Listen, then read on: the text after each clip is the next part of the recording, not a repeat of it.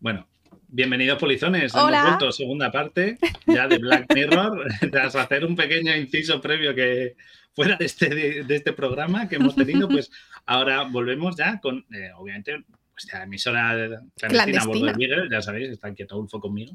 Aquí. Hola, Taulfo. Ya Qué ha majo. vuelto. Cuando se van las obras, él vuelve.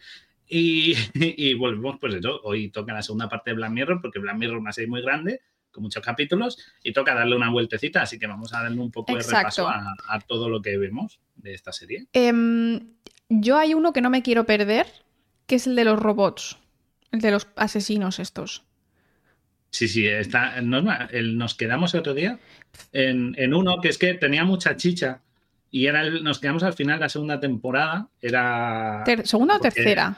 Tercera, Tercera, tercera, tercera, tercera. Nos quedamos en uno porque tenía mucha chicha y me resultó bastante sorprendente y era para darle una vuelta.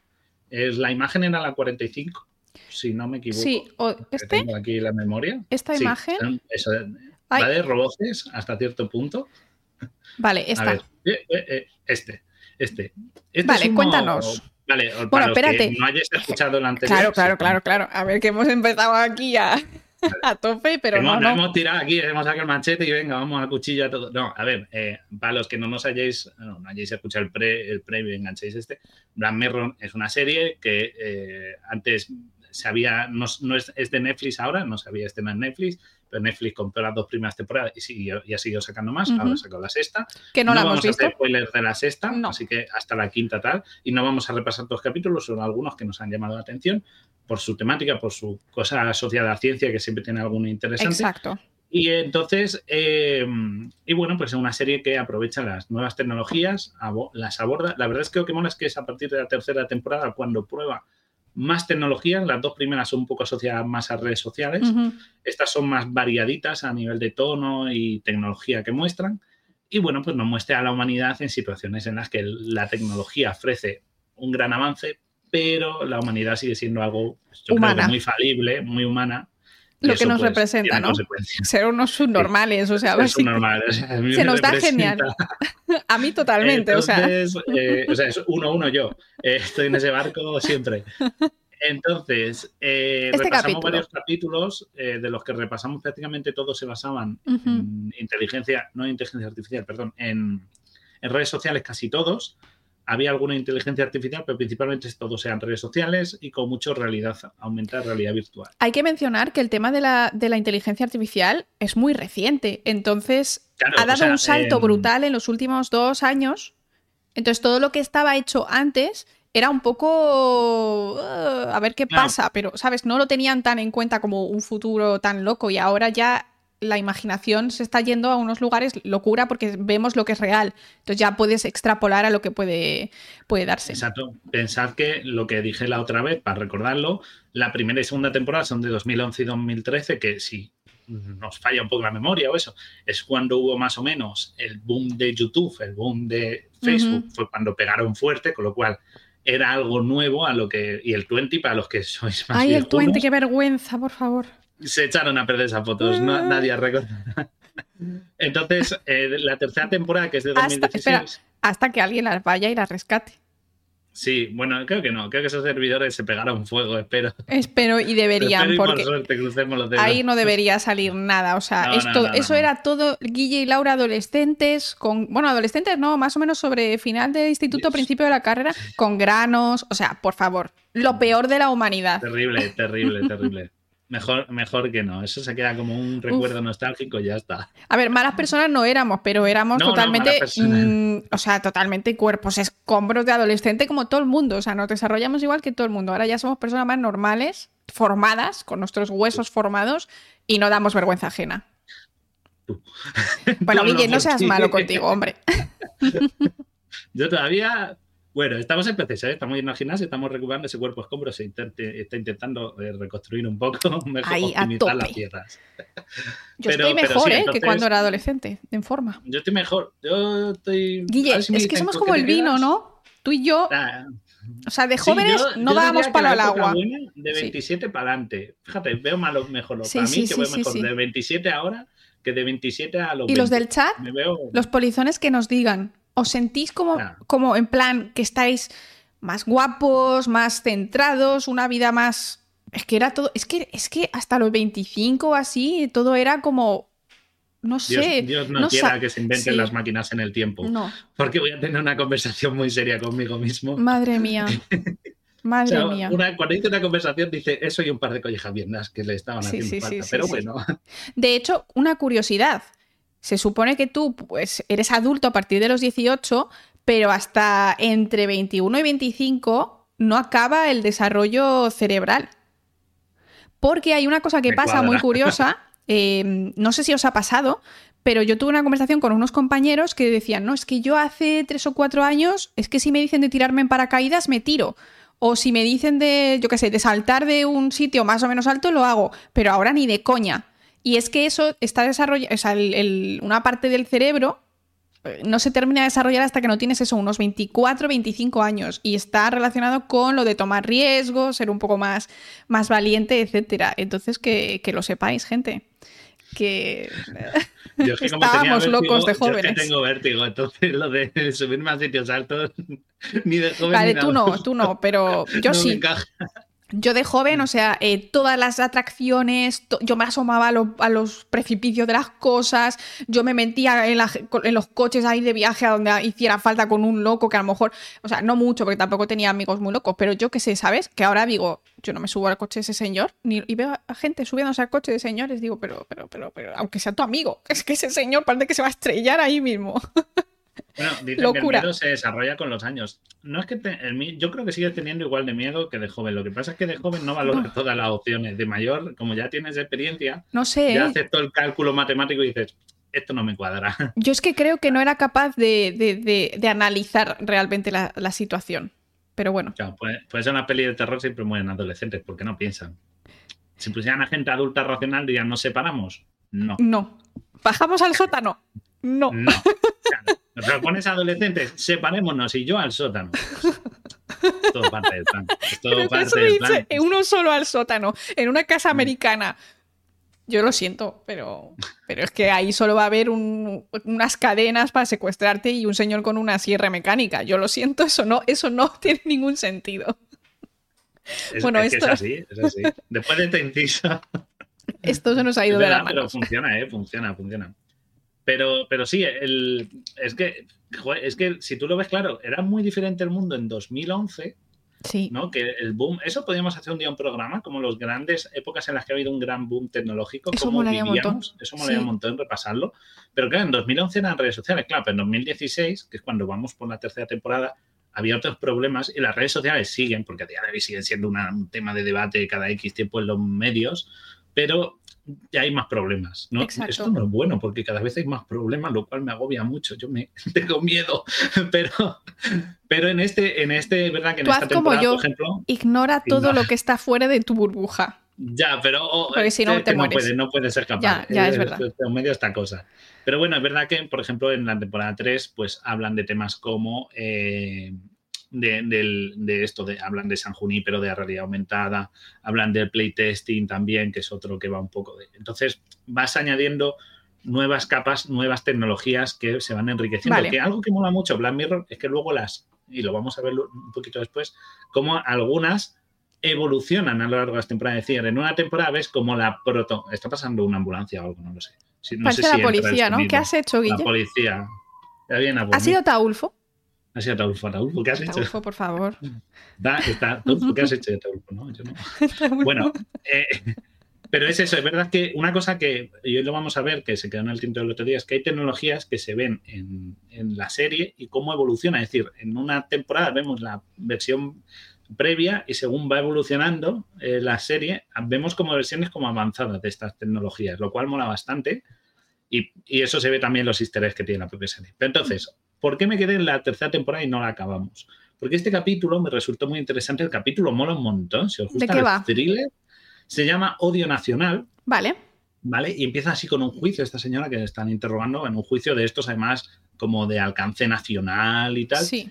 Y la historia, pues, nos presenta a, bueno, pues a esta protagonista, ¿no? Que está investigando, que es policía.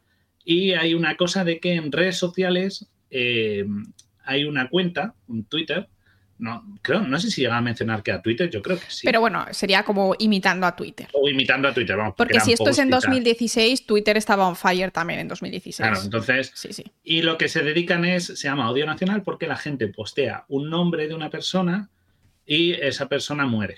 ¿Vale? Y al principio dicen, ay, pero ¿cómo ha muerto y tal? La cosa es que no es solo tú estás pensando, hay un asesino que investiga. Gracias por el Prime. Muchas gracias. Que llegamos pues a los 200. Venga, venga. Vamos, vamos. Entonces, dice, pues la han matado, la están investigando de qué la ha podido matar, si es un asesino tal, y descubren que la ha matado una abeja. Y dices, ¿por qué era alérgica? No oh, una, oh, oh, las abejas. Claro, entonces eh, ahí tenía la imagen porque no se veía muy bien. La siguiente, no, la siguiente es, hey, mira, es Wong, el de Doctor Extraño, ¿os acordáis de Wong? Aquí salí y nadie le conocía, pues es Wong. Increíble, esta serie tiene más de gente de Marvel. Mucha gente que, luego se hicieron famosos. Sí, sí, pero muchísima. Vale, esta es la abejita.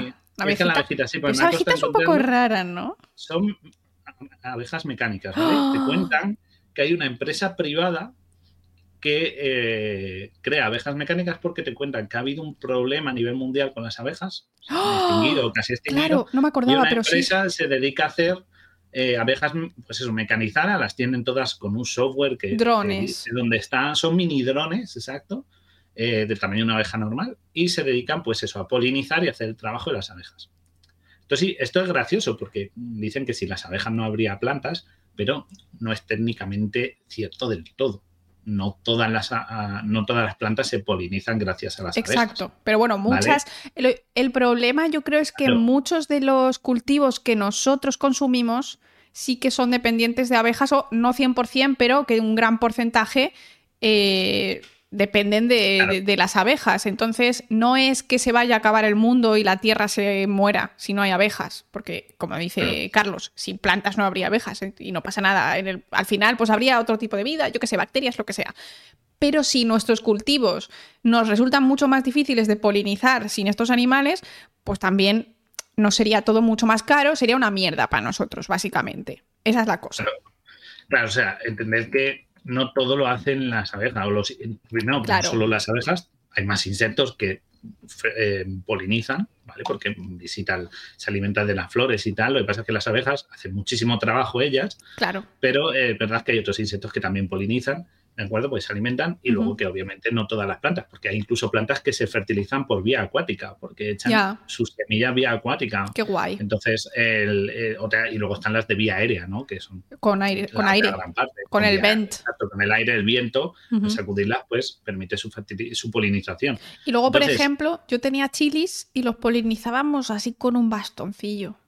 Claro, luego lo puedes hacer y luego está el modo manual. Pero hay demasiadas flores en el campo para ponerte ahí una a una. ¿eh? ¿Vale?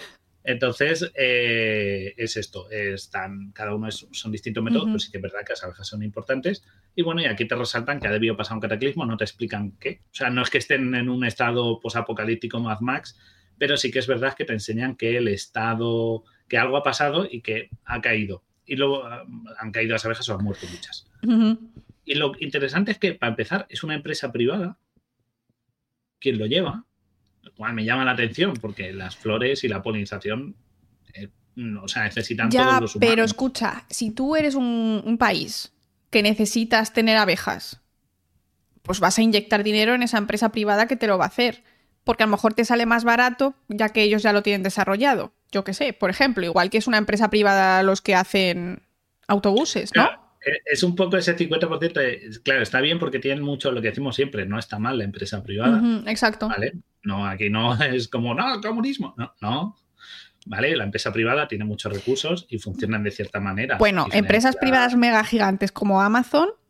Bueno, a ver, está bien porque tienen Twitch y nosotros estamos aquí pasándolo muy bien, pero también explotan mucho a la gente y eso no es tan poquito feo, ¿no? ¿no? ¿no? digo eso, pero sí que en el sentido de que tiene una dependencia económica diferente a la de una empresa pública o de un gobierno a la hora de gestionar bienes y recursos económicos. Entonces, es curioso cómo algo tan importante como las abejas cae en manos privadas, pero sí que es verdad que si lo pensamos, por ejemplo, en los gobiernos, cuando hemos tenido el COVID, han invertido en, empresas privadas y han estado dependiendo de ellas. En vez de decir, gente, tenemos investigadores, pongamos a hacer una vacuna nosotros. claro. dependido más claro, pero, de qué empresa privada salía la primera con una oferta buena. Claro, pero el problema es que para ciertas cosas, que esto es lo que pasó en España, si tú no tienes la empresa antes de que venga la crisis, no te puedes poner a hacer una empresa farmacéutica que haga vacunas. Tienes que tener toda la parafernalia de antes. Entonces, si el tema de las abejas de repente, ¡pum! Dices, eh, si no hago abejas el año que viene, ¿no? La siguiente temporada no comemos, porque yo qué sé, porque me invento que es que no tengo ni idea de, qué cultivos dependen al 100% de las abejas, pero yo qué sé, por ejemplo, almendras, ¿no? Digamos que los árboles, los almendros dependen de los eh, insectos polinizadores y se han muerto todos. Entonces dices, eh, gobierno, o me metes aquí un chute en, subvenciones para poder pagarme las abejas drones, o este, este año yo y no sé cuántos mil eh, productores de almendras nos vamos a de, de culo, literalmente, o sea, nos morimos de hambre. Entonces, bueno, pues entiendo que quizá la situación hubiera sido un poco como de riesgo, en plan, o lo hacemos ya o morimos. Que luego tiene todos sus blancos y sus negros, por supuesto. Claro, es que no podemos, pero, pero sí que es verdad que mm, choca un poco, ¿no? Que algo que se entiende como, ¡buah! pertenece a todo, ¿no? Como que haya naturaleza, que haya flores, que haya tal, eh, pasa a unas manos privadas. Entiendo, pero bueno. Me toca bastante, pero bueno. Es que está un poco feo todo, igual que la sanidad. La, humanidad dependía de una vacuna y todos los ¿Eh? gobiernos estaban cruzando dedos para ver qué privada sacaba esto. O sea, es, eh, que lo hemos vivido, o sea, que parece ficción, sí, sí, sí, es la pura realidad. Es la pura realidad. Y además con el tema de, alguien lo ha dicho por ahí, la sanidad, ya no solo el tema de las vacunas, sino que es que eh, se está privatizando todo y se supone que la salud debería estar como todo organizado por el gobierno, ¿no? Algo público, por los impuestos de todos, y cada vez se está privatizando más y está quedando un poco más. Un poco más turbia la cosa, ¿eh? Un poco todo, un poco más, más ahogado, sí. Lo que me hace curiosidad, lo que me llama la atención de estos insectos es. Eh, eh, no, en verdad, fíjate que te matan. Todo el mundo pensaría abejas, te matan picando. No matan picando, matan de una forma muy turbia metiéndose por los orificios. Ay, Dios mío, Guillermo, no, es que qué pesadillas. Claro que tú dices, ah, abejas, vale, pues lo típico, van y le pican a saco, pero claro, como son mecánicas, la función de un aguijón en una abeja a nivel anatómico es de la defensa de la colmena. Pero claro, estos son robots, no, primero no son presas de ningún animal, porque los animales no comen robots en general. claro. Y, no, necesitan defenderse en ese sentido. Bueno, si te gusta el crunchy y los cereales.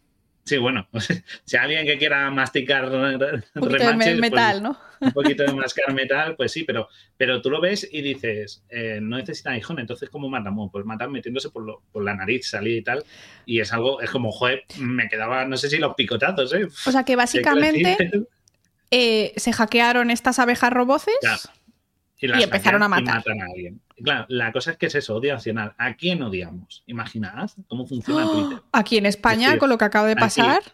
con lo, cualquier cosa que pase, mm, o sea, buscad el trending topic diario y seguro que hay un nombre propio todos los días en el trending topic. Estoy seguro, o sea, es que cualquiera, sobre todo políticos, por desgracia, pero si hay alguna noticia, fulanito, fulanito es trending topic. Con la de odio que hay en Twitter, imaginaos de os mando Hostia, chaval. un enjambre de abejas asesinas.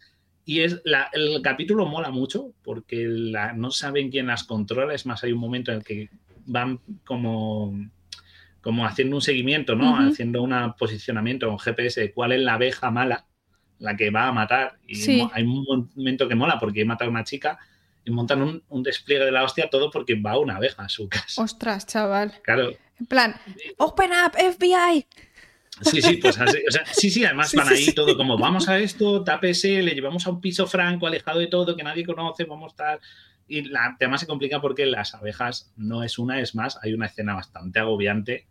Y es que además, es que exacto, es que son muy chiquititas, no te puedes defender fácil. Quiero decir, a todo el mundo, imagínate que te viene por la noche un mosquito. ¿no? En la abeja, o sea, en la, oreja, bi, bi, bi, bi, y no puedes matarlo porque no lo ves, porque es muy chiquito sí que puedes en particular, pero bueno, si fuese súper lista y súper resistente porque está hecha de metal y demás, o sea, ese mosquito acaba con la humanidad él solo noche a noche. O sea, imagínate y yendo de ventana en ventana durante todo el verano puede acabar con una ciudad, pues al fin del mundo. Claro, o sea, eh, un enjambre que puede tener 100, 1000 con una, además te enseñan que solo mata una, porque al principio están buscando la abeja díscola que está moviéndose, que se está comportando. La hackeada. No. Claro, la hackeada. No te dicen que va un enjambre y extermina a una persona, sino que primero es una.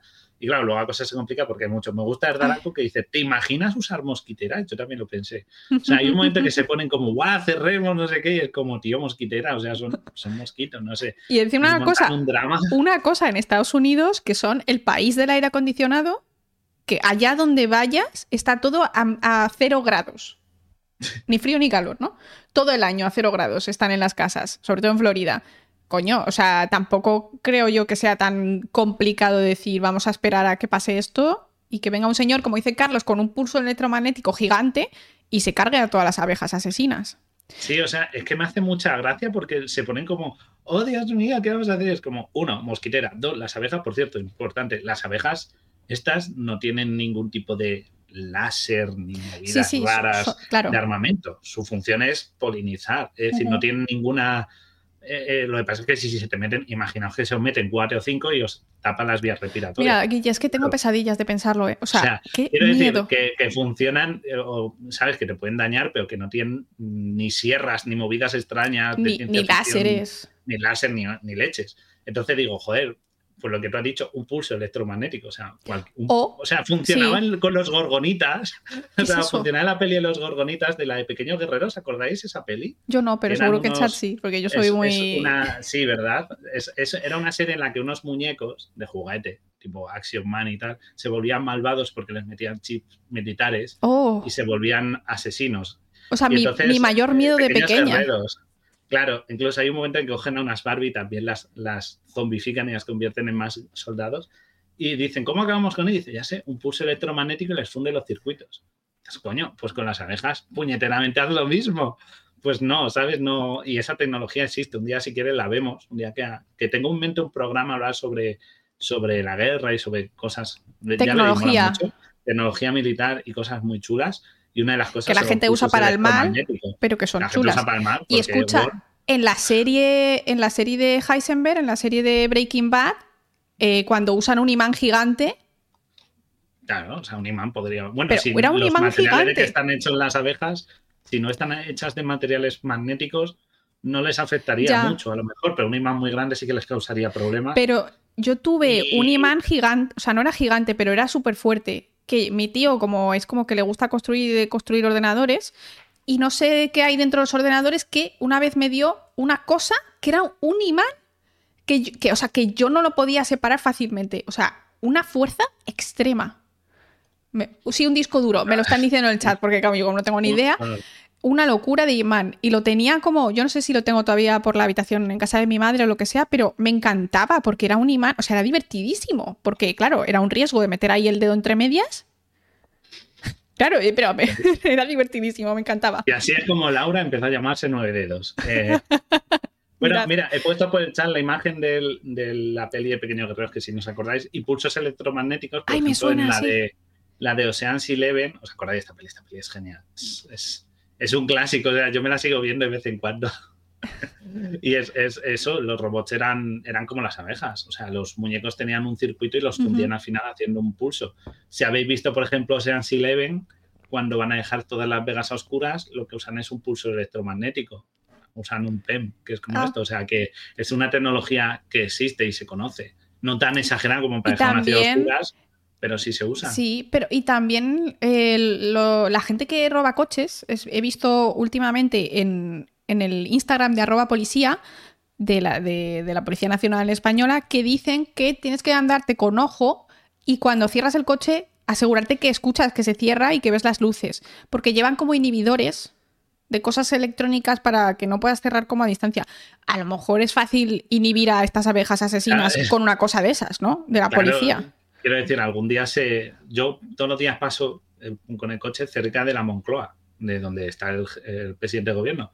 Y, hay días, no sé si sea porque ponen inhibidores o no, pero hay días que justo en el punto, en el, en el mismo sitio que tal, se se va la cobertura. Muchas gracias por regalarle a Guille esa su. Ya tienes, ya tienes emotes. Voy a, usar, voy a gastar algún emote. ahora, ahora. Ahora, lo voy a usar. Un celar que a mí me gusta mucho. Ya. Nucelar, siempre. Nos encanta el nucelar. Se me ha desconfigurado el Stream Deck, así que no puedo poneros el sonido de nucelar, pero que sepáis que sale Homer diciendo nucelar. La palabra es nucelar. Que está muy gracioso, que no sé quién le estuviste un día viendo qué palabras podíais hacer con nucelar, que lo estuve viendo, muy graciosos. Sí, a que sí. muy. Pero sí, en verdad lo de las abejas lo planta como que son indestructibles, como, a ver, punto número uno, hay mil cosas, hay inhibidores, hay pulsos, hay, hay mosquiteras, quiero decir, son peligrosas sí, pero que no tienen armas, ¿sabes? Que como ya, pero, pero igual que un mosquito te puede joder la noche, una abeja se puede colar por agujeros chiquitérrimos, enanos, por debajo de la puerta, yo qué sé, o cuando abres para coger la pizza y ya estás, estás muerto. Morido, matado. Pero escucha, ¿esta abeja estaba hackeada o solo se volvió asesina porque era una inteligencia artificial? Ahí nos dicen, ahí está, es que no quiero contar ah, vale, vale, vale. Es que es, de las que, de los capítulos que dije, joder, me mola mucho porque me, me, te coge, te coge el rollo de thriller policíaco y no sabes qué está pasando y está muy interesante.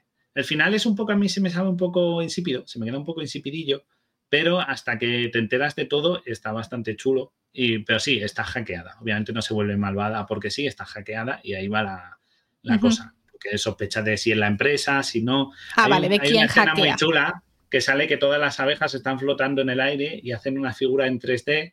Como los drones de China del otro día. Si drones, sí, sí, que hicieron un dragón chulísimo pues hay un momento que las abejas están haciendo eso y, es, curioso, claro, porque las tienen, en teoría el software las tiene todas controladas, entonces las tiene con patrones de qué zonas deben cubrir, qué recorrido deben hacer, o sea, lo tienen todo bastante chulo, ¿eh? con el software cuando explican cómo funcionan las abejas. A mí me gustó bastante y os lo recomiendo un montón de ver. Pues echarle un ojito. Temporada 3 de Black Mirror. Temporada 3 es bastante, bastante fino este. ¿eh? Este capítulo creo que es el último, el último de la tercera temporada, me parece, si no me equivoco. Así que sí, es el último capítulo, sí, recordad, esta serie tiene muy pocos capítulos por temporada. Y entonces ya saltamos a la que para mí es la favorita. Para mí es la favorita. La cuarta. La cinco, tal. Para mí la cuarta es la mejor. Yo creo que es la mejor. Tiene las mejores historias. Tiene este las mejores estéticas. y, cambia mucho. Esta es, curiosa porque no vuelve a la, realidad aumentada. ¿Vale? Y, se llama USS Callister. Y sale el, el central, el que está sentado es el malo, vale, si estáis en modo radio, porque Guille se olvida de que estáis en modo radio muchos, es, imita es Star Trek. tripulación de Star Trek. Además, usa los tres colores, el rojo, el amarillo y el azul de Los trajes súper chulos. Eh, y todo. O sea, es más, hay un momento en el que hacen cosas que están sacadas de los propios capítulos de Star Trek eh, y bueno, el, el, protagonista, el malo que aparece sentado, es el malo de Breaking Bad. Este tío es malo siempre. Es, que tiene una cara de malo. Mírale, los ojos que tiene de malvado. De, malicia, de malicia. Entonces está, está ahí y. Y sale la madre de cómo conocía a vuestra madre. Eh, la madre, es verdad, es ella, la, que sale. ya está, no digas más. ya, ya, ya. Sí, sí, es que no me acordaba de la actriz, es que no sé cómo se llama la actriz. No, yo tampoco. es ella. Y bueno, pues nos presenta eso, que, lo que hace es, eh, este tipo lo que está haciendo es un videojuego, ¿vale? Típico videojuego mundo abierto, tiene zona de tripulación, ¿vale? Esto, esto no es nada especial, pero lo que pasa es que vuelca las conciencias, ¿vale? Si tiene una muestra de ADN, vuelca las conciencias de la gente en el juego. Y la gente es consciente dentro del juego. Pero, esto es una locura, porque en realidad si tiene que ver con el ADN, la conciencia tuya y la de tu gemelo sería la misma, porque es el mismo ADN. Pero claro, al final. es que el tema de la conciencia no, no, está como. esto es un poco raro por cómo te lo explican. La cosa es que hay una cosa muy interesante que te cuenta, y es que el, claro, cuando entra al juego es un modo Dios y se dedica a hacer todo lo que quiere con lo que quiere porque para eso es como el, eso, el control absoluto sobre el juego. está curioso cómo eh, es algo que ya hemos visto en varios capítulos de Black Mirror, como en el de Blanca Navidad, que es ese otro capitulazo del que no esto que es qué pasa cuando vuelcas una conciencia tenemos que seguir tratándola como un ser humano claro, o simplemente es, un soporte digital y es como una IA, la puedo pagar o sea claro son NPCs como en otros videojuegos que los ves ahí y dices le vamos a hacer mil puñetas al, típico personaje de, del Fallout o del Skyrim porque me importa un pito entonces, toca muchos de esos temas, es un homenaje clarísimo a Star Trek. O sea, además, lo mismo, hay, un, hay una parte en la que, como tiene el modo Dios, le quita la cara a la prota, ¿vale? La, la deja como si fuera un maniquí, ¿vale? Y eso sale en un capítulo de Star Trek, de las antiguas Anda. series. Y bueno, pues es curioso cómo estas, los Sí. prisioneros, porque son prisioneros, cómo intentan darle una vuelta a ver cómo le engañan. Y está bastante chulo el capítulo en ese sentido. No es de los más profundos, pero sí que me gusta mencionarlo porque Está bonito, Joder. además, sí. O sea, es, muy, es un homenaje a la ciencia ficción muy, muy claro. pero y bueno, es- es que yo creo que es muy difícil tratar el tema de la conciencia en esta serie porque ellos lo tratan como si fuese algo transferible. Claro, Como o si sea, los en- recuerdos supiésemos perfectamente cómo funcionan, si el hecho de que una máquina tenga recuerdos se convierte automáticamente en ti. Porque claro, o sea, es, que es como, Lo es lo que digo. Además lo hacen mucho, porque mira, en el Devuelvo enseguida, que era el de que se le moría el novio y se Sí. hacía ella tal, eh, eso no era volcar la conciencia. Eso en el, en el capítulo era Eh, Utilizar las redes sociales. sociales Sí. y una inteligencia mm, artificial hace un batiburrillo y genera Claro. respuestas coherentes al perfil de esas redes. Pero luego, más adelante, hay un capítulo que se Ujú. llama Blanca Navidad que te enseñan cómo te hacen una copia de tu conciencia, la meten en una especie de Siri y eso es para ser el, como tu organizador personal. Como eres tú, tiene tus mismos gustos y te va a entender mejor. Yo a mí no me aguanto, ¿eh? Claro, no, lo que se dedican es hasta el punto Cállate, de Siri. loco. Claro, pero lo que hacen es doblegar la voluntad de, de tu conciencia volcada en lo que ellos llaman una galleta, ¿no? Que sería el dispositivo este tipo Siri. Claro, ¿de qué si- Yo eso nunca lo he entendido, porque ¿de qué me sirve mm, torturar a alguien hasta que se vuelva dócil, siendo mi propia conciencia la que están torturando? Claro. ¿No sería mejor crear una inteligencia artificial Ya que, Claro, esté- ya, no que haga lo que tú dices. pero ahora que tienes una inteligencia artificial y sabemos cómo funciona, es decir, vamos a ir que vaya aprendiendo de mí y vaya entendiendo mis gustos, para que se vaya ajustando a pues, cómo quiero que me haga las tostadas o lo que toque. ¿No? Eh, Sí, Y luego en San Junípero volvemos a ver, volcar la conciencia otra vez. claro. O sea, es, como veis, es un recurrente a lo largo de la serie. Es casi en y capítulos que luego vamos a ver va a volver a aparecer. Claro, y es lo que- vuelven a usar. A mí es, es, la, es como un poco lo que más se me hace agri de, lo, de, de la parte dulce de Black Mirror, que me Sí, encanta todo el tema, sí. porque se, se me acerca mucho más al tema fantasía que al tema ciencia ficción. El tema de transferencia de la conciencia. Creo que sí que puedes podremos quizá en algún futuro transferir cosas, es decir, copiar estructuras neuronales en sitios, pero me parece que denominar a eso como si fuese un tú, No es muy estamos acertado. más en el mundo fantasía, ¿no? Que me encanta y me lo paso súper bien y demás, pero yo eh, separaría esas dos cosas. El tema, por ejemplo, de las abejas roboces. O sea, asesinas que se te meten por los oídos y ah, por la uretra, ha dicho alguien ahí que es que horri- horrible. O sea, estoy teniendo uf, pesadillas ahora mismo con esto. Eso lo veo totalmente ciencia ficción y de hecho casi hasta factible, ¿no? Pero que transferir conciencias, lo hemos dicho aquí un montón de veces, que es como muy complicado. Divertidísimo, es yo lo haría si se pudiera, pero eh, fantasía Pero total. no, no, no puedes hacerlo. Es, es demasiado complejo lo que puedes. Es más, fíjate, yo me, de todas las versiones de inteligencia artificial, o de no inteligencia artificial, perdón, de volcado de conciencia que hacen, me creo más la de redes sociales y una inteligencia artificial que la interprete. Me parece lo más coherente dentro de lo que puede ser posible de que decir, no, te cojo un pelo, te cojo, te vuelco, te arranco un trocito de cerebro, te hago una cirugía, y, te- y de alguna manera soy capaz de volcar tu cerebro en un soporte digital. Eso no me lo creo tanto. Claro. Más- muy forzado. Muy, Nos muy, muy preguntan por eh, Carbono Alterado, Altered Carbon. Buenísimo. A mí me gustó mucho la primera temporada y también me he leído el libro. El tercero no me lo he leído, pero están bastante bien, de Takeshi Kovacs. Em, pero es que ahí, a mí me parece que hay como una ligera diferenciación. Cuando tú hablas de un, en inglés es sleeve, no sé cómo lo llaman, en plan un traje, Funda. Una funda, ¿vale? Es- Sleeve es funda. Vale, pues eh, cuando encuentran una nueva funda, esa funda es biológica, ¿no? Es como que han crecido un humano que tiene un cerebro. Yo el único problema que veo, o sea, creo que sí se podría copiar si en algún momento tenemos la capacidad de literalmente copiar cada átomo de cada neurona. Los recuerdos a lo mejor son los mismos, no lo sé, ¿vale? A lo mejor no, a lo mejor hay algo más que nosotros no podemos entender, pero digamos que somos capaces de leer un cerebro y copiarlo. Pues lo que tendrías que hacer es literalmente imprimir neuronas, sí, copiar el hardware, porque nosotros no somos solo software. Somos hardware. hardware. Porque no, se sabe que el cerebro cuando, su, cuando recibe inputs de ciertas situaciones madura y crece de ciertas maneras, es decir, da más prioridad a ciertas conexiones neuronales, ya sea porque las usas más a diario, las estás trabajando más o, por ejemplo, si buscas más capacidad de reacción, se, el cerebro desarrolla a veces más la parte de la, la, materia blanca que la materia gris. Todo depende de tal, las conexiones cambian. Entonces, aunque tú vuelques en un cerebro, ese cerebro debe tener las mismas prioridades a la hora de diseñarse estructuralmente para que pueda gestionar la capacidad de pensamiento que tienes en los mismos niveles. Es decir, por ejemplo, quiero decir, si Laura, imaginaos, Laura, yo me vuelco el cerebro mío en el de Laura, ¿vale? Imaginaos, ¿vale? Yo a Laura la desactivan, la borran y dicen, mira, es un traje de carne. Y yo digo, vale, me voy a morir, voy a volcar, tengo un accidente o algo, y vuelquen mi cerebro en el de Laura.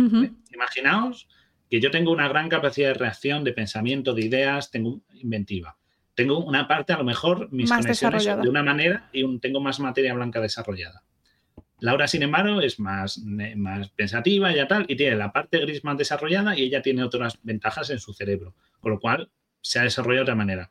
A lo mejor yo, aunque vuelque mi mente en la suya, en su cerebro, no voy a funcionar igual, porque como ella tiene unas cosas desarrolladas y otras no, a lo mejor yo empiezo a tener muy buena memoria por ejemplo, bueno, Laura no tiene buena memoria, lo dice, ya no lo digo yo. pero su capacidad de mi capacidad de razonamiento mejora mucho con respecto a ella, porque ella está más enfocada en eso, pero mi velocidad de reacción es más lenta, porque no es su punto fuerte. Con lo cual, lo ideal para copiarte tiene que ser un cerebro que haya madurado de la misma manera que el tuyo. Claro. O sea que no es cualquier cerebro me vale. Es que por eso digo que habría que de alguna manera imprimir el cerebro y alguien está, o sea, imprimirlo literalmente átomo a átomo y aún así no sabemos si eso es todo lo que hay.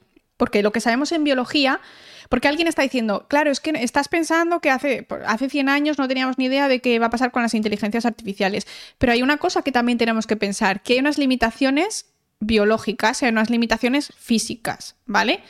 Entonces, cuando tú hablas de una tecnología que se puede desarrollar, hay un límite.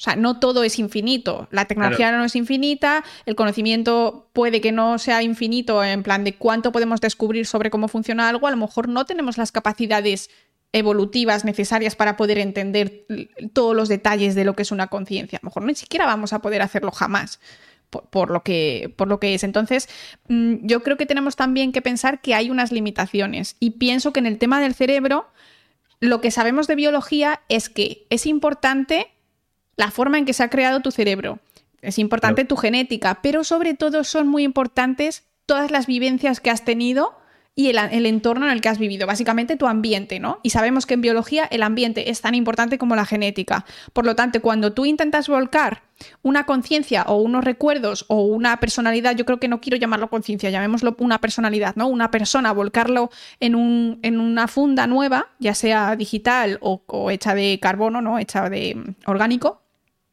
hay algo que no... que yo creo que no va a poder hacerse porque nos falta lo que es las vivencias. Para ser lo que hemos sido, la biología funciona con tiempo y necesita un tiempo. Es que es eso, es, tan complejo que no nos podemos quedar con esto. Por cierto, están mencionando Blood, la he buscado rápido. Se puede ver en Amazon. En Amazon Prime Video mm. estas son dos temporadas. Así que me la voy a apuntar porque a lo mejor. Yo también. A lo mejor cae. Además son cortitas las temporadas. O sea, hay tres temporadas, perdón pero esa todavía no está en la tercera, pero la primera segunda, pues eso, siete capítulos, así que es de las que me gustan. Me la apunto. Muchas gracias.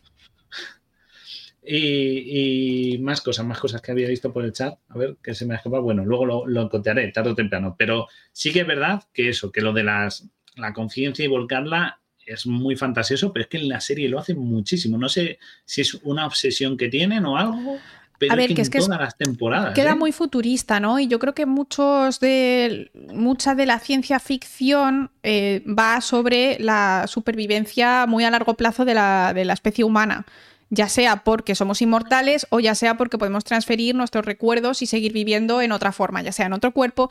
Entonces, yo creo que eso es una obsesión que existe en general con la especie humana y de hecho muchas veces aquí cuando hablamos de, de esto, de conquistar otros planetas, ¿no? Ya no de ser inmortales, imagínate que nosotros tenemos nuestra vida, nos morimos y seguimos teniendo hijos y demás. Hay una obsesión en general con mm, salir fuera y encontrar otros planetas y habitar otros planetas y, o sea, como llegar a todas partes de la galaxia. Es una cosa muy humana, ¿no? Igual que nosotros estábamos en África y terminamos expandiéndonos por todo el mundo. Es como querer conquistar, es una cosa que nos llama la atención. Entonces yo entiendo que todo esto de intentar sobrevivir a la muerte de manera personal más que como especie, porque bueno, si tú tienes hijos te puedes morir, pero al final la especie sigue, ¿no?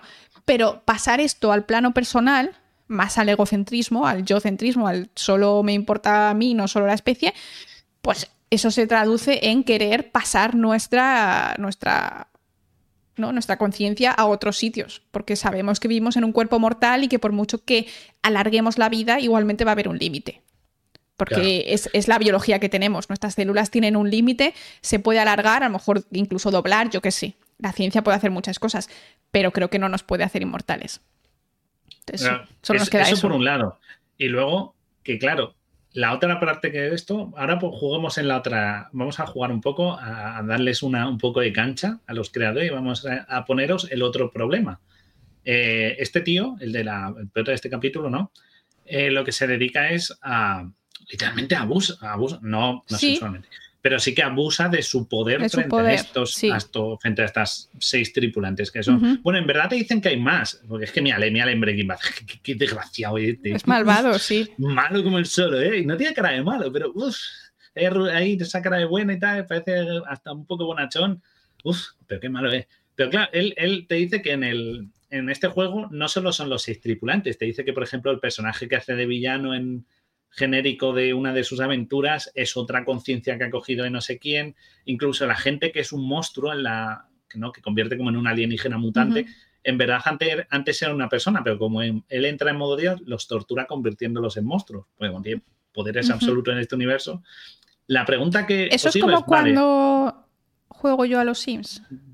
Claro, ahí es lo que. Buen, buen, buena metáfora, ¿vale? Muy buena metáfora. Les meto en la piscina, les quito las escaleras. Claro, les quito la escalera y ya está. La gran pregunta es: vale, vamos a comprar de que se pueden volcar conciencias. ¿Vosotros consideráis que estas conciencias de este juego, sabiendo que tienen un origen humano, ¿eh? en este caso, no, como los SIM, que sabemos que son artificiales, pero en este caso, ¿seguiríamos considerándolas humanas? ¿Cómo sería el Ghost, el fantasma, como de Ghost in the Shell, como decía Bigman? Claro. O decimos, a ver, son de mentira, son clones de una conciencia que, bueno, que los he cogido porque me es más fácil meter una conciencia de mentira que programar a un sistema de pensamiento que sea humano y real. Pues como no, pero tú sigues considerando y dices, mira, soy solo una, datos, no soy ni humanos, porque la persona humana, él no la mata, la persona humana sigue haciendo su vida normal y no, no sabe ni siquiera que, tiene un, un clon en este juego, ¿vale?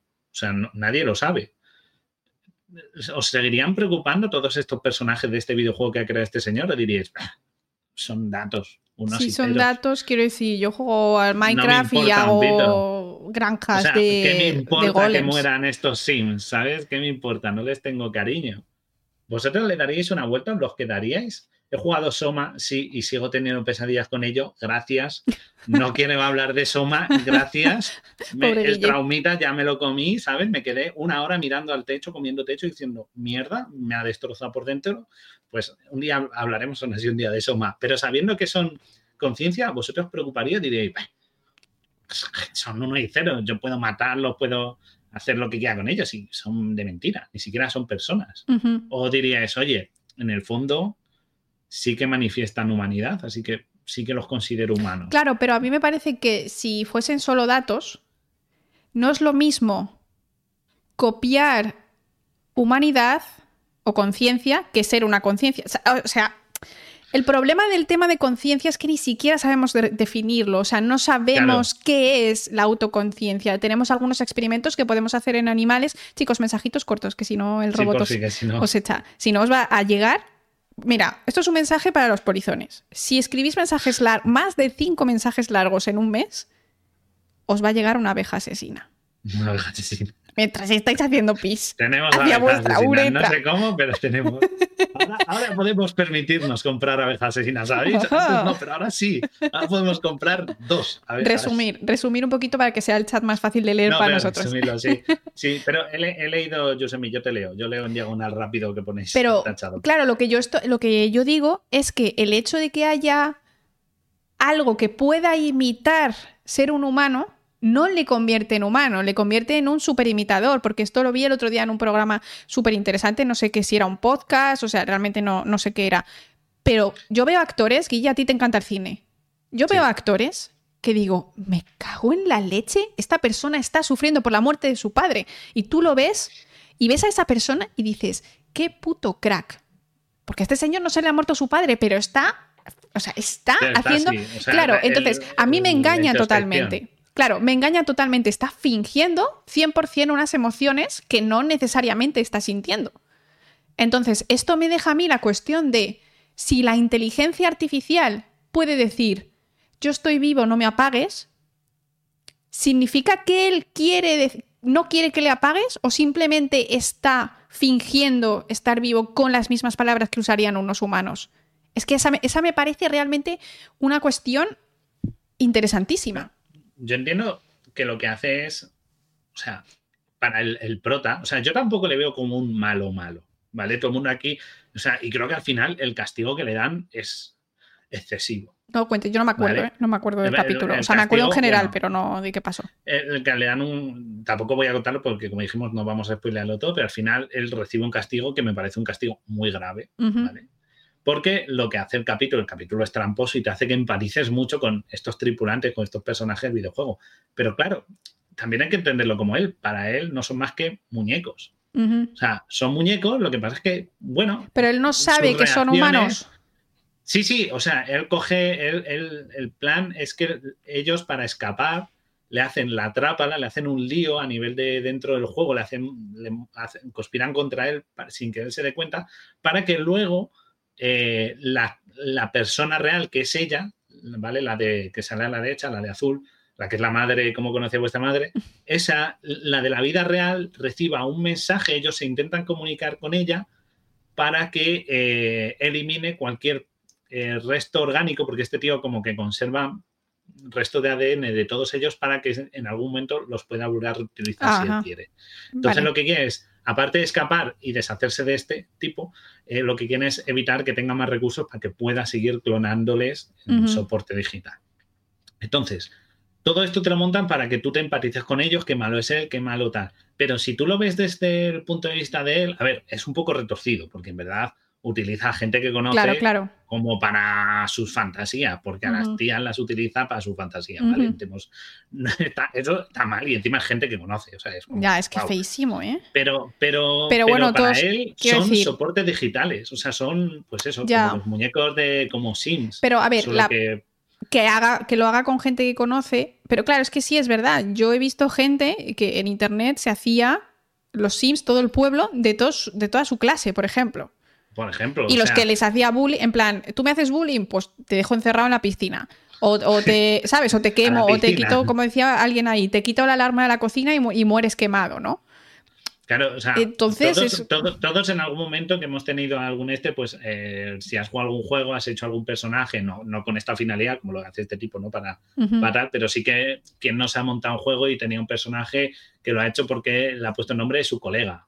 O lo ha hecho de cierta manera para que se parezca a un amigo o a su grupete Sí. de amigos y tal. Pues no es raro, ¿sabes? No es tampoco retorcido.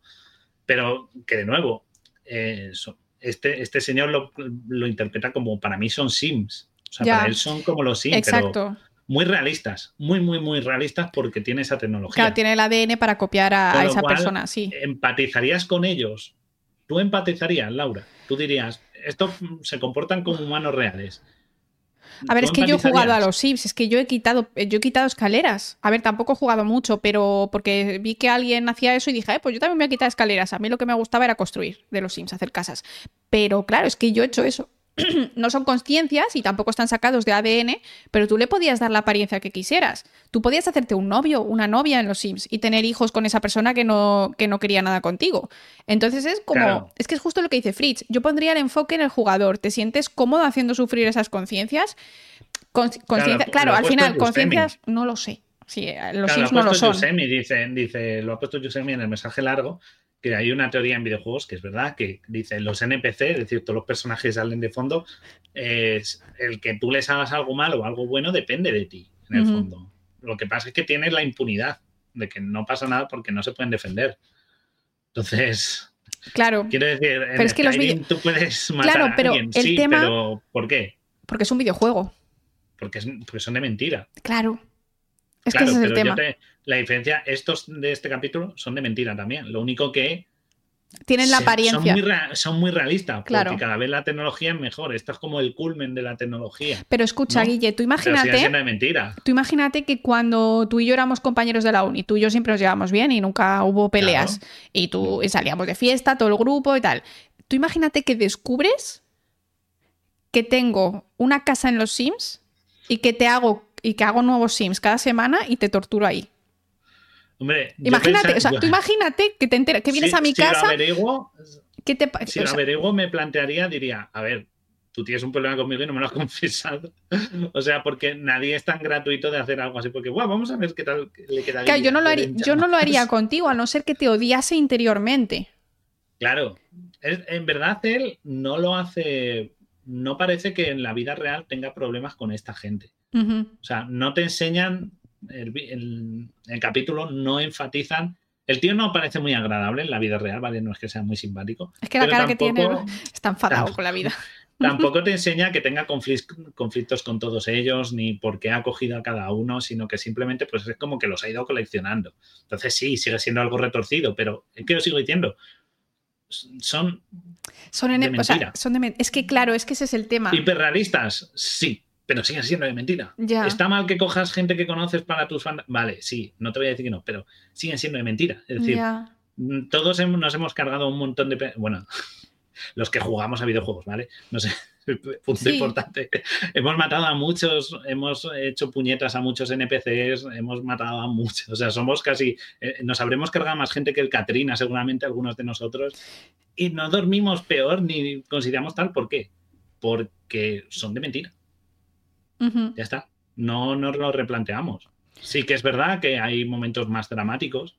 O sea, lo hablaba ayer eh, ¿no? con una amiga que hablaba de Spec Ops The Line. ¿Vale? Es un juego en el que hay un momento en el que cometes literalmente un crimen de guerra. ¿Vale? Y te lo enseña muy gráficamente. Mira lo que has hecho. ¿Vale? Y te lo enseña específicamente. Había mujeres y niños.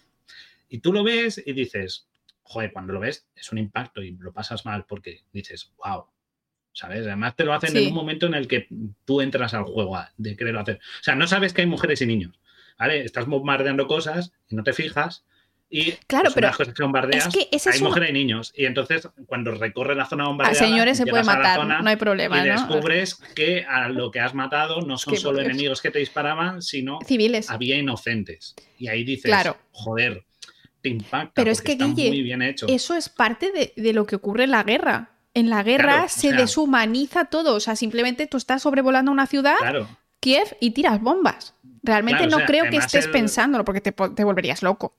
Sí, sí, además es un juego que recomiendo jugar porque aunque parece el típico juego genérico de acción, está hablándote de la crueldad de la guerra, la deshumanización, te está enseñando cómo los trastornos, eh, estos como los, como es trastorno de estrés postraumático, te afectan y cómo te deshumaniza y lo consigue muy bien porque crea muy bien la atmósfera. Pero yo esa noche, eh, Spec Ops The Line, está en PC y es viejito y tiene parte de producción española. Es muy recomendable. Va de tres soldados que los mandan a Dubai porque hay una tormenta arena y hay que recuperar, hay que salvar a un general, un sargento algo así. Y bueno, pues vas llegando a zonas y hay resistencia armada y tú vas recorriendo, ¿vale? Y la cosa se va complicando mucho. Y ya veréis, el, el final es brutal. Eh, pero yo esa noche no dormí peor. ¿Por qué? Porque yo sé que eran todos de mentirijilla. Entonces, está mal, el momento me impactó, le dije, joder, una de las mejores escenas de los videojuegos, todo el mundo habla de ella, pero no me quito el sueño. Y no es porque sea un psicópata, es porque simplemente son de mentira. claro.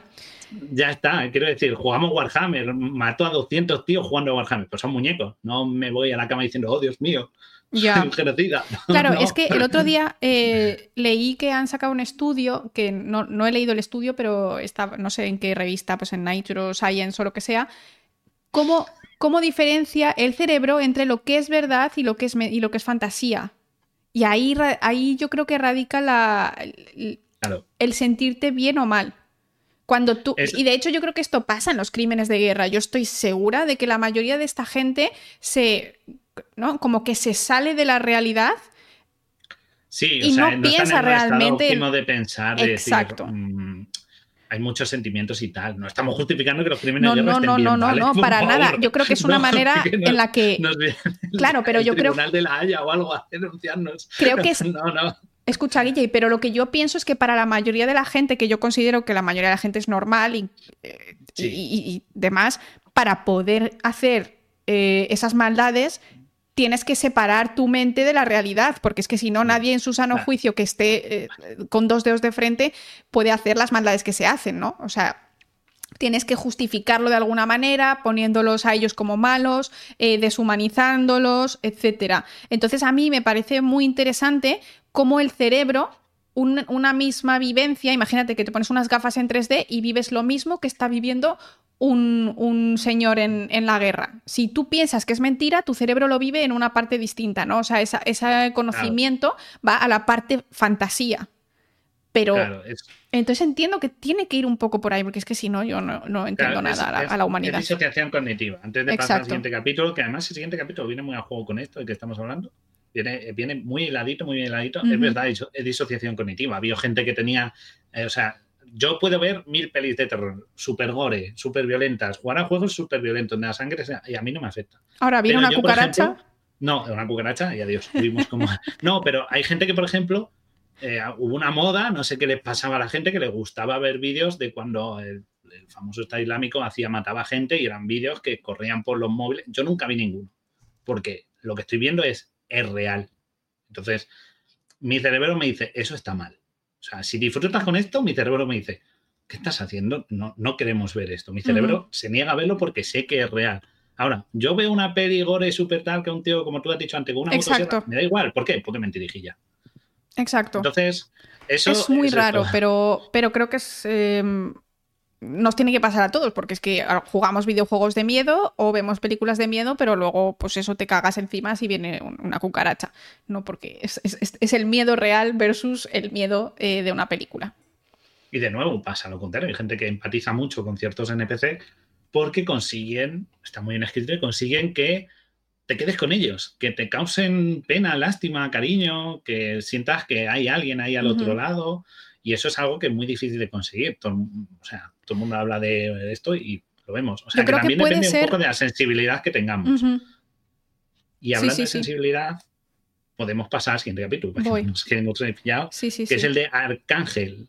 Vale, ¿de qué va este capítulo? Este capítulo. Cuéntanos. Este capítulo coge una tecnología que se le, un chip que les metes a los niños, ¿vale? Que mola mucho el chip porque no te explican, es solo un, que se lo metes así con un pinchacito, pero que le afectan tanto al oído como a la vista. Es una cámara. Y lo que hace es una cámara que se pone a los niños, tú lo pones, este es el capítulo 2 de la temporada 4, y eh, bueno, pues es como un control parental, pero a lo bestia, ¿vale? Entonces a la niña esta de que es la protagonista le ponen el chip Ujú. se llama eso Arcángel, y a la madre le dan una tablet. Como podéis Claro. ver ahí, en la tablet consigue la imagen.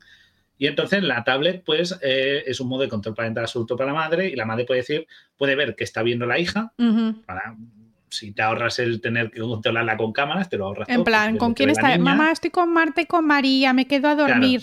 Y y tú sale ahí dónde está, y Juan con Marta y Carlos. María, y tú, y tú Juan Carlos. Entonces, es más, en un, en un momento del capítulo pasa eso, curiosamente, y ella luego la riñe, porque claro, es un monto, un, un control, claro, férreo, es que puedes oír y imaginaos- ver todo. Es como sea, un GPS, como lo que te, lo que se puede poner que tú tienes un GPS para, para yo qué sé, para saber dónde, dónde está el- la otra persona, que es como un espía, en realidad, que hay gente que instala en sus hijos, en los móviles de sus hijos, son los de su pareja, instala este, este GPS para cuando, para saber dónde están, ¿no? Que Claro, o debería sea, ser como una cosa de eh, si hay una pues una emergencia, yo que sé, que desaparece el niño o tu pareja o lo que sea, usarlo solo en ese momento, pero claro, al ser una cosa espía, pues... además, al principio del capítulo al abuelo le da un... Está con el abuelo la niña y le da un patatazo y la niña porque lo está viendo pues la madre se entera y pueden actuar y dices, ay, qué bien, tal. o sea, al principio te lo vende y dices, joder, cuántas bondades, ¿no? Pero claro, es un control parental. Es un, es un abuso de, bueno, es quitar la libertad totalmente, ¿no? pero si tú ves la siguiente imagen que le tengo para que veáis cómo afecta al, al, usuario, ¿no? A la persona que tiene el chip, al niño, lo que veis es que, por ejemplo, cuando ve sangre, no ve sangre, ve una imagen como Ah, o sea que encima pueden como eh, hacer un... pues para que no vea cosas turbias. Claro, para que no vea la sangre, por ejemplo. En plan, si un señor hace así y se levantan los pantalones, o sea, se quita el pantalón, la niña no ve nada. Eh, claro, es más, por ejemplo, cuando creo que es cuando el abuelo se enmaya también lo ve borroso porque como que está sufriendo. Eh, y hay un compi de clase al que le pega y ella no ve sangre y ella se pincha en un dedo para ver si puede ver sangre entonces, eh, claro, la cosa es que el chip se lo mantiene muchos años, la madre, hasta el punto de llegar a la adolescencia y seguir con este chip. Entiendo que quizá la idea sería dejárselo pues cuando la niña es muy pequeña, por si yo qué sé, si se te empieza a ahogar o si se te cae la piscina, que no está bien, porque al final. vigilada o eso, claro, restringes. Por ejemplo, de pequeño no vea cosas indebidas por accidente y, tal, vale. Pero claro, lo va alargando en el tiempo. ¿Qué es lo que pasa? Que al final la niña, pues. Es adolescente, sí. Claro, por conocer y ver cosas más allá de lo que debe, porque cuanto más prohíbes, más dan ganas de conocer lo prohibido. Exacto. Y es una tecnología bastante. que al principio eso te la venden bien, pero puede volverse algo muy peligroso. Y ya que hemos estado hablando un poco del uso de la violencia en videojuegos y tal, es que todo tiene que estar en un balance, porque la madre está súper protectora y lo único que creas es pues una persona con una enorme claro, con una burbuja. por lo que no debe sí exacto. exacto es como que vives en una realidad que no es la que es y se supone que a ver no, no entiendo yo que haya que exponer a los niños a riesgos innecesarios pero el problema es que si tú no sabes el mundo en el que vives en el momento en el que salgas a la realidad no ese es el problema de la sobreprotección y esto pasa, por ejemplo, también incluso en el sistema inmunitario. Si tú nunca te, infectas de ningún tipo de virus, el momento en que vas a la guardería, y esto es lo que pasa. Ahora tenemos niños que son niños burbuja que cuando llegan a la guardería están enfermos 24/7 porque no han estado expuestos a absolutamente ningún virus, han estado totalmente asépticos, o sea, eh, bañados en lejía todo el día. Porque es la, pues realidad. Esto, es un poco igual. Es igual, pero con la sensibilidad Exacto. social. O sea que pero la, a mí me gusta el uso de esta tecnología porque yo, claro, yo, la parte de esta, pues sí, podemos debatir horas sobre qué es lo adecuado con los niños, cómo educarlos y tal. Eso es un debate que da para mucho, pero a mí me interesa pensar en el chip. Porque el chip, claro, la mutea los sonidos, es decir, si alguien le dice, pero eres un hijo de la gran. y se, se mutea, o si eso, ve sangre, lo esto. O sea, ¿qué tipo de tecnología se le implanta? Una inteligencia artificial, ¿no? Claro, tiene que ser una inteligencia que para empezar, es un chip de inteligencia artificial, porque tiene que tener identificados qué patrones se consideran. O sea, para que, por ejemplo, esta chica no esté cortando un tomate o un filete y, ve, y salga el líquido rojo y, se lo pongan borroso. Claro. debe haber una inteligencia artificial detrás que interprete que todo, que si viene de esta manera es sangre, pero si yo corto un tomate y sale rojo, no es sangre. Claro, pero por ejemplo, ahí eh, ya existen, la tengo yo en ordenador, que no funciona muy bien porque mi gráfica es un poco regulinchi, pero existe una inteligencia artificial para eliminar el ruido de fondo del, del micro y funciona al parecer, si tienes un ordenador de la leche, funciona súper bien y tú puedes tener un señor taladrando que tú puedes hacer tu podcast y nadie se entera. Claro, pero el sonido todavía lo veo fácil, porque al fin y al cabo son unos patrones, unos monemas que si suenan, la palabra, yo le doy una. Es como un corrector de texto. Si yo le doy un pool de palabras, pues a lo mejor dice jamacuco. Jamacuco me lo acabo de inventar. Entonces, la inteligencia artificial lo busca y como no le suena nada, a ninguna otra palabra que tenga su registro, pues dice jamacuco cuenta. O sea, que si yo me invento tacos y palabrotas, pues esta chica pues, lo diría. Claro, pero culo entra, pues culo, boom, baneado. Pero yo a lo mejor digo, es ojete, ojete no está, pues ojete lo va a oír sí o sí.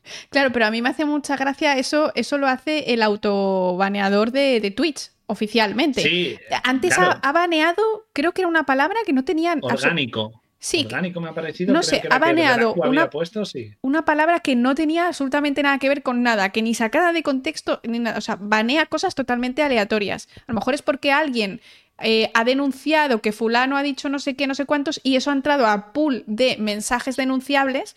Y entonces si tú usas la... Una vez baneó la palabra mochila. Y digo, pero vamos a ver, o sea, Dora la exploradora. Es que esto es, es increíble. Claro, pero yo, por ejemplo, eh, con esta software que sacan, ¿no? Se llama Arcángel, ¿no? Porque como es siempre vigilante, siempre protector. Si yo digo nepe, nepe no lo tiene, pues yo digo nepe y nepe entra bien. Y si digo no por, no pasa nada, porque no lo tiene en su esto. Entonces, en vez de culo, digo, digo locu, el locu, eh, te tiras. No, no, no, porque no, porque no lo tiene. Eso me parece más o menos fácil, pero con unos fallos enormes porque claro, tiene que tener un pool de vocabulario y, el vocabulario es muy amplio. La cosa es, el, lo visual es lo que a mí me sorprende, porque en qué momento, por ejemplo, esta chica considera que, o sea, que la inteligencia artificial le dice a esta chica, esto no lo veas. O sea, antes habéis puesto ahí un vídeo, yo vi un vídeo que creí que era Airsoft y era un vídeo de Ucrania de gente disparándose de verdad. Claro, si la inteligencia visual no percibe. Eso es lo que te iba a decir. No puedes ver pelis de miedo. de Airsoft, o, no ves peli de miedo, o ves un vídeo de Airsoft. Tú ponte a ver un vídeo de Airsoft, porque hay canales de YouTube de Airsoft, y ves gente que está vestida de paramilitar, porque no van a jugar en camiseta y pantalón en vaqueros, como vas tú. No, esta gente va con su kit de militar, con su claro, claro. Ves las armas, las armas son réplicas, son 100% igual al AK-47, el M16 de turno y les ves disparar. Oye, duelen un montón, ¿eh? A mí me dieron ¿eh? en el culo, Guille. Ah, de cerca el airsoft duele. día podríamos hacer un airsoft con polizones. Estaría muy bueno. Estaría guay. Estaría muy bueno. Team Laura, Team Guille y hacemos un... Uh, oh, no, Guille, que yo tengo muy mal perder. No, no.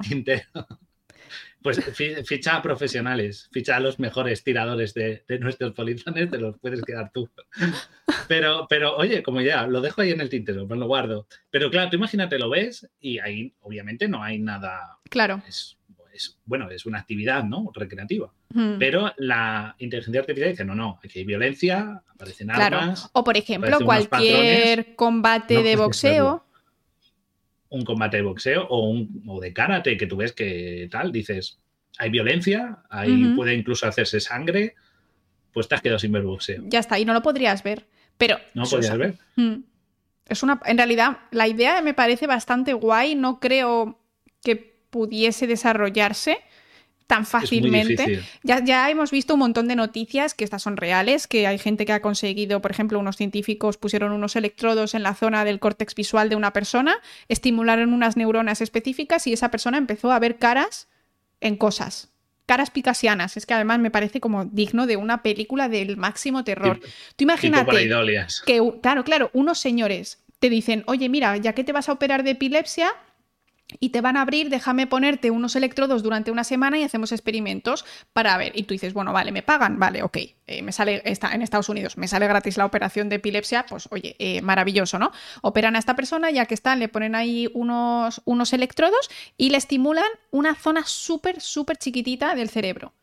Y estás ahí en el, en el, ¿no? Sentado en una silla, en un laboratorio todo blanco, todo muy aséptico, ¿no? Así. Y de repente te dicen, toma, toma este cuaderno y te empiezan a dar mini descargas, tú no notas nada, y empiezas a ver ojos y, bocas en ese cuaderno. Y empiezas a pasar las páginas y empiezan a salir ojos y bocas. Pero en plan realistas. No como. Es como dicen Lovecraftiano, ¿eh? Eso da mal rollo que chaval. Y esto es real, esto ha pasado. Esto ha pasado porque eh, ya empezamos a saber en qué zonas, eh, pues eso, pues la parte de visual, a lo mejor hay una parte del cerebro particular que se encarga de recoger lo que es la información de las caras porque somos eh, los humanos nos, reconocemos por las caras, entonces debe tener una parte del cerebro bastante grande. Ostras. O sea, eh, ¿eh? hola. Es bueno, a, alguien se la apuntaría, hostia, esto con método de tortura 17, este no lo teníamos. Es que es una puta locura. alucinaciones con electrodos. La verdad es que, la verdad es que sí, joder, es, son lo que se puede hacer, claro, se puede hacer tanto para una cosa como para generar las imágenes. es una tecnología un poco compleja, ¿eh? Pero, ya hemos visto que tenemos ahí, ya hay como... A ver, no creo que... La, el proto, la protoidea. Claro, no creo que pudieses hacer todo. porque lo que estamos diciendo es que cada zona de tu cerebro hace una... A ver, eh, puede más o menos moverse y demás, pero cada persona tiene una zona para unas cosas. Entonces no es lo mismo ponerme un electrodo a mí que ponértelo a ti. Claro, pero mira, por ejemplo, pon la imagen de un capítulo, hablan de eso justamente, que es la 53.3, ¿vale? Que es el capítulo que se llama Men Against Fire, que en español no sé cómo, no sé cuál es la traducción que pusieron, y nos presentan unos militares que están cazando cucarachas, ellos las llaman cucarachas, y son como otros humanos que están mutados. Pero, pero, el giro de esto se parece mucho a esto que tú estás diciendo, que en vez de borrarte cosas o que te las ponga borrosas, te voy a generar imágenes en tu cerebro.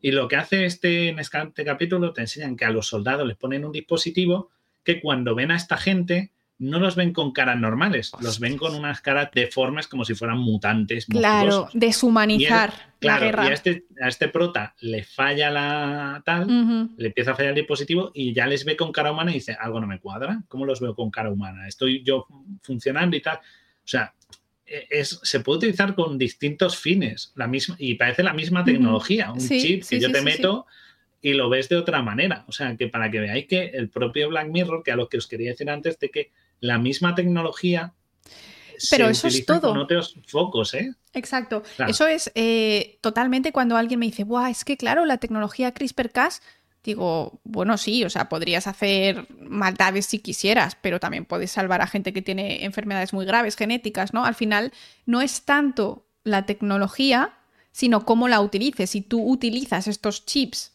de Black Mirror para mm, hacer que, que, una persona con PTSD, por ejemplo, alguien lo ha mencionado, ¿no? La gente que tiene trastorno de estrés postraumático por la guerra pues poder hacer que lo que detona ese, ese ataque extremo, ¿no? Durante tú te estás tratando y demás, a lo mejor tardas un tiempo en superarlo o nunca lo puedes superar. Pues a lo mejor evitar que esto te pase para que tú no puedas escuchar eh, tiros de armas o para que tú no puedas escuchar eh, o imaginarte a tu amigo falleciendo o lo que, quieras. Ahí tendría un uso súper interesante y súper bueno para la humanidad. Pero claro, lo mismo lo puedes hacer, utilizar para deshumanizar a víctimas civiles o no civiles, o me da igual que víctimas son víctimas. Aunque sea malo, no me dice que tú lo vayas ahí a matar, ¿no? Eh, entonces es, muy interesante y yo creo que esto se puede aplicar muchísimo a las nuevas tecnologías. Inteligencia artificial, eh, modificación genética, transgénicos, vacunas. todo, todo, se le puede usar a la vuelta siempre que se quiera. Exacto.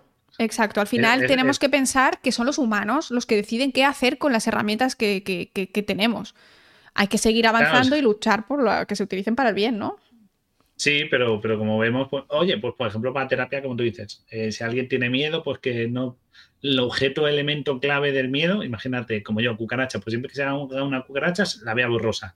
Así no me, que también es un poco tramposo, porque si yo voy, por ejemplo, por la calle de noche en Madrid, ahora que ha llovido, que va a haber un montón seguramente, y veo un montón de marcas borrosas en el suelo, yo diré, vale, no estoy viendo cucarachas, pero mi cerebro me está diciendo, si hay borroso, hay cookies. O sea, quiero decir, también ahí está un poco el este. Aquí es porque mm, en el capítulo este de los soldados, por ejemplo, que la tercera temporada, pues volviendo un poco atrás, ¿no? Porque de eso, eh, ellos no saben el funcionamiento del chip. Entonces, claro, está ahí de cuán consciente eres. Es una tecnología, a ver, yo tampoco la veo mal, la de Arcángel, la del controlar a los niños, para cuando son muy pequeños, porque a veces pues eso, tienes que tener más También cuidado, depende, ¿no? Estar, pero claro, a partir de cierta edad es mejor darles esto y que ellos aprendan y tal, que tan como claro, a ver... hasta, por ejemplo, la máquina le, le, salta el estado fisiológico y hay un momento que ella se droga y le salta una alarma de la tablet, rollo, tu hija está drogadísima, está, buah, le va el corazón como, buah, está viendo dragones. Entonces, no es bueno que se droguen los chavales, en plan que... Pero, pero es peor perder tu, pero, libertad. Claro, llega un momento que no pierdes la libertad y lo único que puedes crear es, es algo peor y al final del capítulo, bueno, al final es bastante demoledor. Claro, yo... Yo la verdad es que no estoy muy a favor de utilizar esta tecnología para controlar a otros. Yo creo que esta tecnología se podría utilizar en plan para ti mismo, ¿no? Tú imagínate que vives en un, en un mundo en el que, en, el que hay, pues, muchísima violencia, muchísimos asesinatos, que ir por la vida por ahí, pues ya es un peligro. Yo creo que quizá algo así sería interesante, ¿no? Lo típico de tenerte un palito con un GPS metido en, en el brazo ¿no? Pero que a lo mejor tenga un micro o algo así y una pequeña cámara utilizando tus ojos. Y que si tú entras en peligro o desapareces, la policía pudiera a lo mejor localizarte, pero solo en esa, en esa situación. El problema es que, claro, cuando tú metes una tecnología que es hackeable, oye, esto yo no sé si es verdad o es de una serie, pero no había, no ha habido un caso de, de cámaras de de seguridad de las casas, la típica que te compras para vigilar ah, al... Sí, sí, sí, sí, sí, no, ha sido realidad. ha sido realidad, es que yo ya no sé qué... Que, cuenta, cuenta. Hay páginas que permitía con, ver, o sea, que te permitía como acceder como al server de Escucha, las... Lo que Esto ha pasado... la contraseña era muy sencilla. No, lo que ha pasado es que los propios trabajadores de la empresa Ah, esa tenían... es otra, esa es otra también Ah, que ha pasado. vale, Es vale, que vale. Han pasado muchas cosas, ¿eh? Claro, tuya. Guille, es que no me dejas contarlo. Hay unas Claro, cámaras de seguridad que tú te compras para vigilar al perro o al niño, ¿vale? O las tienes en tu casa por si entran a robarte cuando estás de vacaciones. Tú te crees que no hay nadie vigilando, pero la empresa tiene acceso, los trabajadores de la empresa tenían acceso a ver las grabaciones de la gente. Y se ha visto que, que había por lo menos un trabajador que llevaba años mirando a, a mujeres en su casa, pero fue Rumba. Pero si Rumba no tiene cámaras. No lo sé. No, no, yo creo que era de cámaras. Esto era de cámaras como la- la- las cámaras para vigilar al niño, básicamente, que la tienes ahí instalada y puedes acceder desde el móvil, etcétera. Entonces es como, what the fuck. Entonces, Sí. ese es el problema que yo veo, que tú puedes tener algo que tenga una utilidad prote- de protección, pero al mismo tiempo tú no sabes si eso está, puede estar hackeado. Claro. No, lo que había parecido era algo así, de que había páginas de servidores de cámara, de ciertas marcas, de ciertas cámaras, y que si tú entrabas, pues podías acceder a ver una cámara. Muy pero claro, siempre te pedían contraseña y la gente lo que habéis puesto ponía la típica de 1, 2, 3, 4 o la típica 0000 o 111 y al final, probando las típicas súper básicas, Mm. mm, conseguían acceder a algunas y podías ver una cámara, yo qué sé, en Random. Bangkok de una Sí. tienda o en, o en París de un almacén o, o de una casa.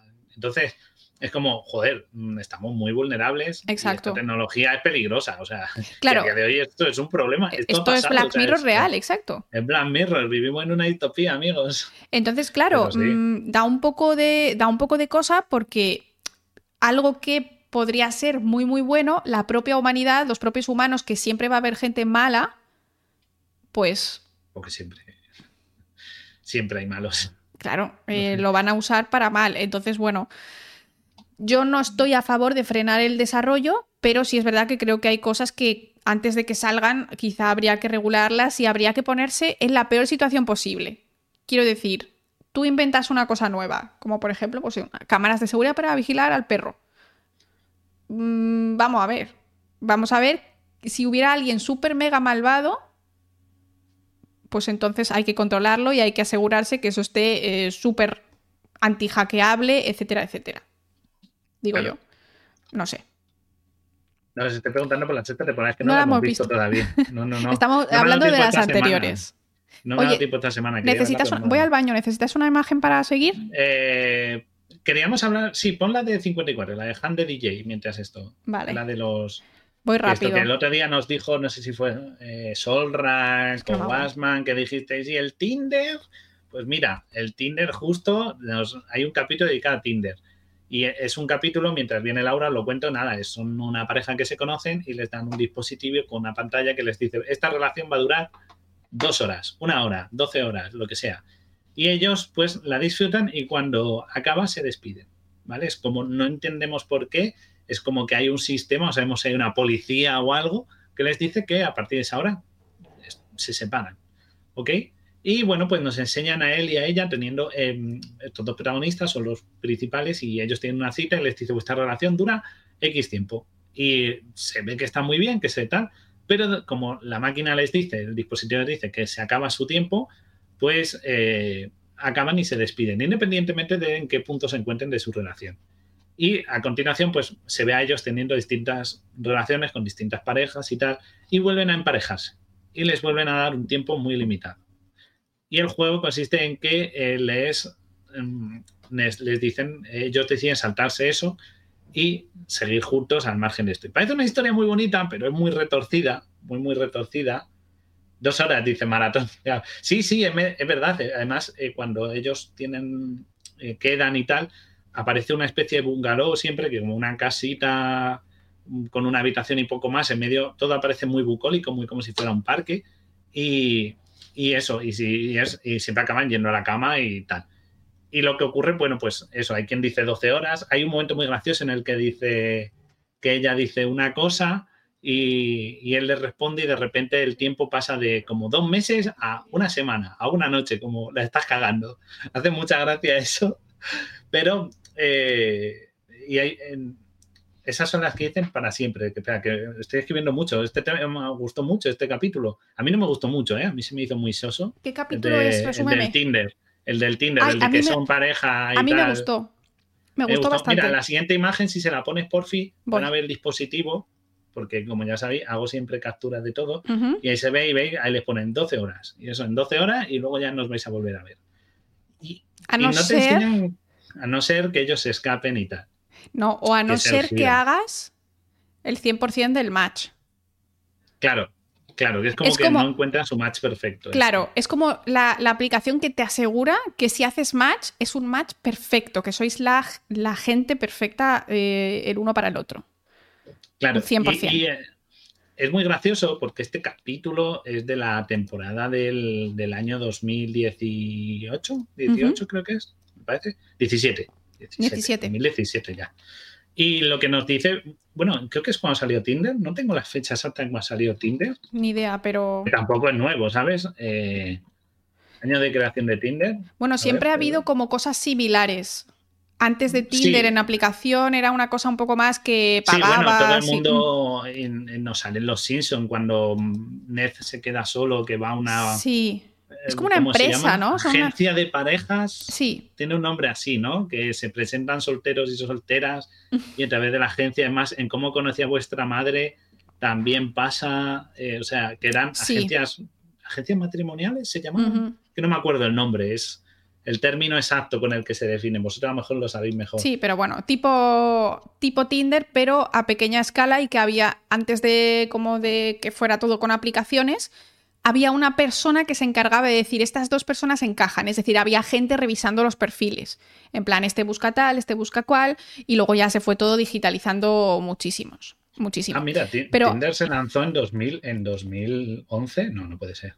Lo que pasa es que tendría la versión de tendría versiones digitales de ordenador y en, 2018, que es lo que estoy viendo, eh, fue cuando empezó a pasar a lo mejor en su versión móvil. Pero vamos, quiero decir que no es la primera, como ha dicho esto, agencias matrimoniales y demás. La cosa es. Eso existe, dicen aún, ¿eh? Claro, un poco más personalizado, depende de lo que quieras, ¿no? Claro, pero, es, una cosa que a día de hoy seguimos teniendo este tema, es un tema candente. Yo no lo he usado nunca, ¿eh? A mí, la, confesiones, no lo he usado nunca. No sé, o sea, sé cómo funciona porque lo hemos visto en tele, en anuncios, o tienes a un amigo o amiga que lo usa, pero yo no lo he usado nunca. O sea, que yo he visto tan malas experiencias eh, Yo también he visto gente que se conoció por Tinder y son pareja y tienen, no sé si tienen hijos, pero están casados o lo que sea. O sea, yo creo que al final es de todo. ¿eh? Que puede funcionar, el N igual a 1. Yo conozco una persona que usó Mythic, que Mythic, eh, descubrí cuánto vale Mythic. La visto anunciado que es como, es más agencia matrimonial. Sí, más de ese estilo. Pero tal. se paga uh, cuando lo conocí a esta persona que fue hace mucho ya no me hablo con él pero sé que sé que acabó casado eh, pagó 80 euros por tres meses. Me acuerdo de la cifra y dije, joder, me quedé así un poco impactado. Y dije, joder, claro, porque a lo mejor te aseguran que encuentras una pareja, ¿no? Sí, sí en, teoría ellos buscaban, te buscaban lo que tú buscabas, ah, por gustos, por edad, en unos rangos de edad, rangos económicos, rangos de gustos, y te buscaban a alguien y se acabó casando. Vamos, no sé si se iba casado, no tengo ni puñetera, pero sí, sí, por lo menos se casó y luego ya lo que pasó después. Comieron, comieron felices y vivieron perdices. Y vivieron perdices, exacto. Pero, eh, mira, ahí decía el Badu, o sea, que hay muchas, yo no las he usado, he oído muchas experiencias malas. Claro, pero, lo, que, lo que mola de este capítulo de Black Mirror es que ellos te aseguran un 100% de match. 100% del match. Match genético, match de, personalidades, de intereses, de, lo que tú quieres en la vida, ¿no? Porque eso también es, muy importante y me, y me parece súper chulo, ¿no? Y es que a mí el final me encantó. ¿no? Lo de que, se escapan. Al final es eso, claro, porque lo que hemos dicho, les ofrecen citas y parece que las citas, después de la de ellos dos, todas las que ven después, como que no saben a lo mismo. Como que les. Eh, ¿no? A ella le ponen unos tíos que solo piensan en sexo, con poca conversación o poco graciosos. A él le ponen unas tías un poco estrambóticas. Y no encuentran el feeling. Y de repente la app les vuelve a emparejar. Y ahí empieza a decir, ¿por qué tenemos que quedarnos conformes con lo que hizo una app si nosotros estamos a gustos? Claro, exacto. Se me, está poniendo el pelo de punta. Porque a veces, porque a veces la, la tecnología como que es la correcta, ¿sabes? Y no a veces no pensamos, nos dejamos llevar por lo que dice la tecnología. Claro, ese es el punto. Es que yo creo que eh, ellos lo que empiezan a decir es como, vale, no nos dieron un 100% de match, pero es suficiente para mí y para ti y queremos estar juntos. Pero no pueden encontrarse fuera del mundo virtual, porque la app funciona así, a no ser que no tengas un 100% de match, nunca vas a em, saber el número de teléfono de esta persona, saber dónde vive, eh, poder quedar con él en físico, ¿no? Entonces ese es el truco. Y a mí me parece como súper, al final, pues el giro de los acontecimientos, me parece un súper rebelión decir, mira, no somos un 100%, pero vamos a luchar por estar juntos, ¿no? Pero ese es un giro. Pero es que luego viene el, recontragiro. Claro, claro. Que eh, lo vamos a contar porque en verdad yo creo que no es. Es muy, muy anti. O sea, es de 2000 y pico, sí. Es, tal. Y lo que hace es que eh, ellos ya hay un momento que dicen, pues, ¿sabes qué? Claro, cuando dicen, no tenemos por qué tal, y dicen, nos fugamos. Claro, todo empieza a tener un rollo fuga de Logan, de gente que persigue y tal. Y empiezan a huir y tal. ¿Y qué pasa? Pues mira, ahí tenía la imagen que llegan como a un espacio virtual muy extraño y nos cuentan que lo que vemos, esta pareja, en verdad es solo una simulación enorme. Todas las parejas que vemos son simulaciones muy rápidas que hace un procesador para calcular cuál es tu pareja ideal. Y nos lleva, la siguiente escena. Es un bar de él viéndose, viendo a ella que se han conocido por este, por, en este caso es una app, no llevan el reloj ese, sino que es una app y que se han conocido por ella y es el match que más ha coincidido de las miles de simulaciones que han hecho con estos seres que en verdad eran todo mentira, eran todos virtuales. Con lo cual es como, wow, nos han hecho emocionarnos y de nuevo vuelve a ser NPCs. Sí, exacto. Mentalidades virtuales que no tal. Pero a mí lo que me parece súper guay es que en realidad ellos deciden escaparse y cuando se escapan les dan el 100% de match.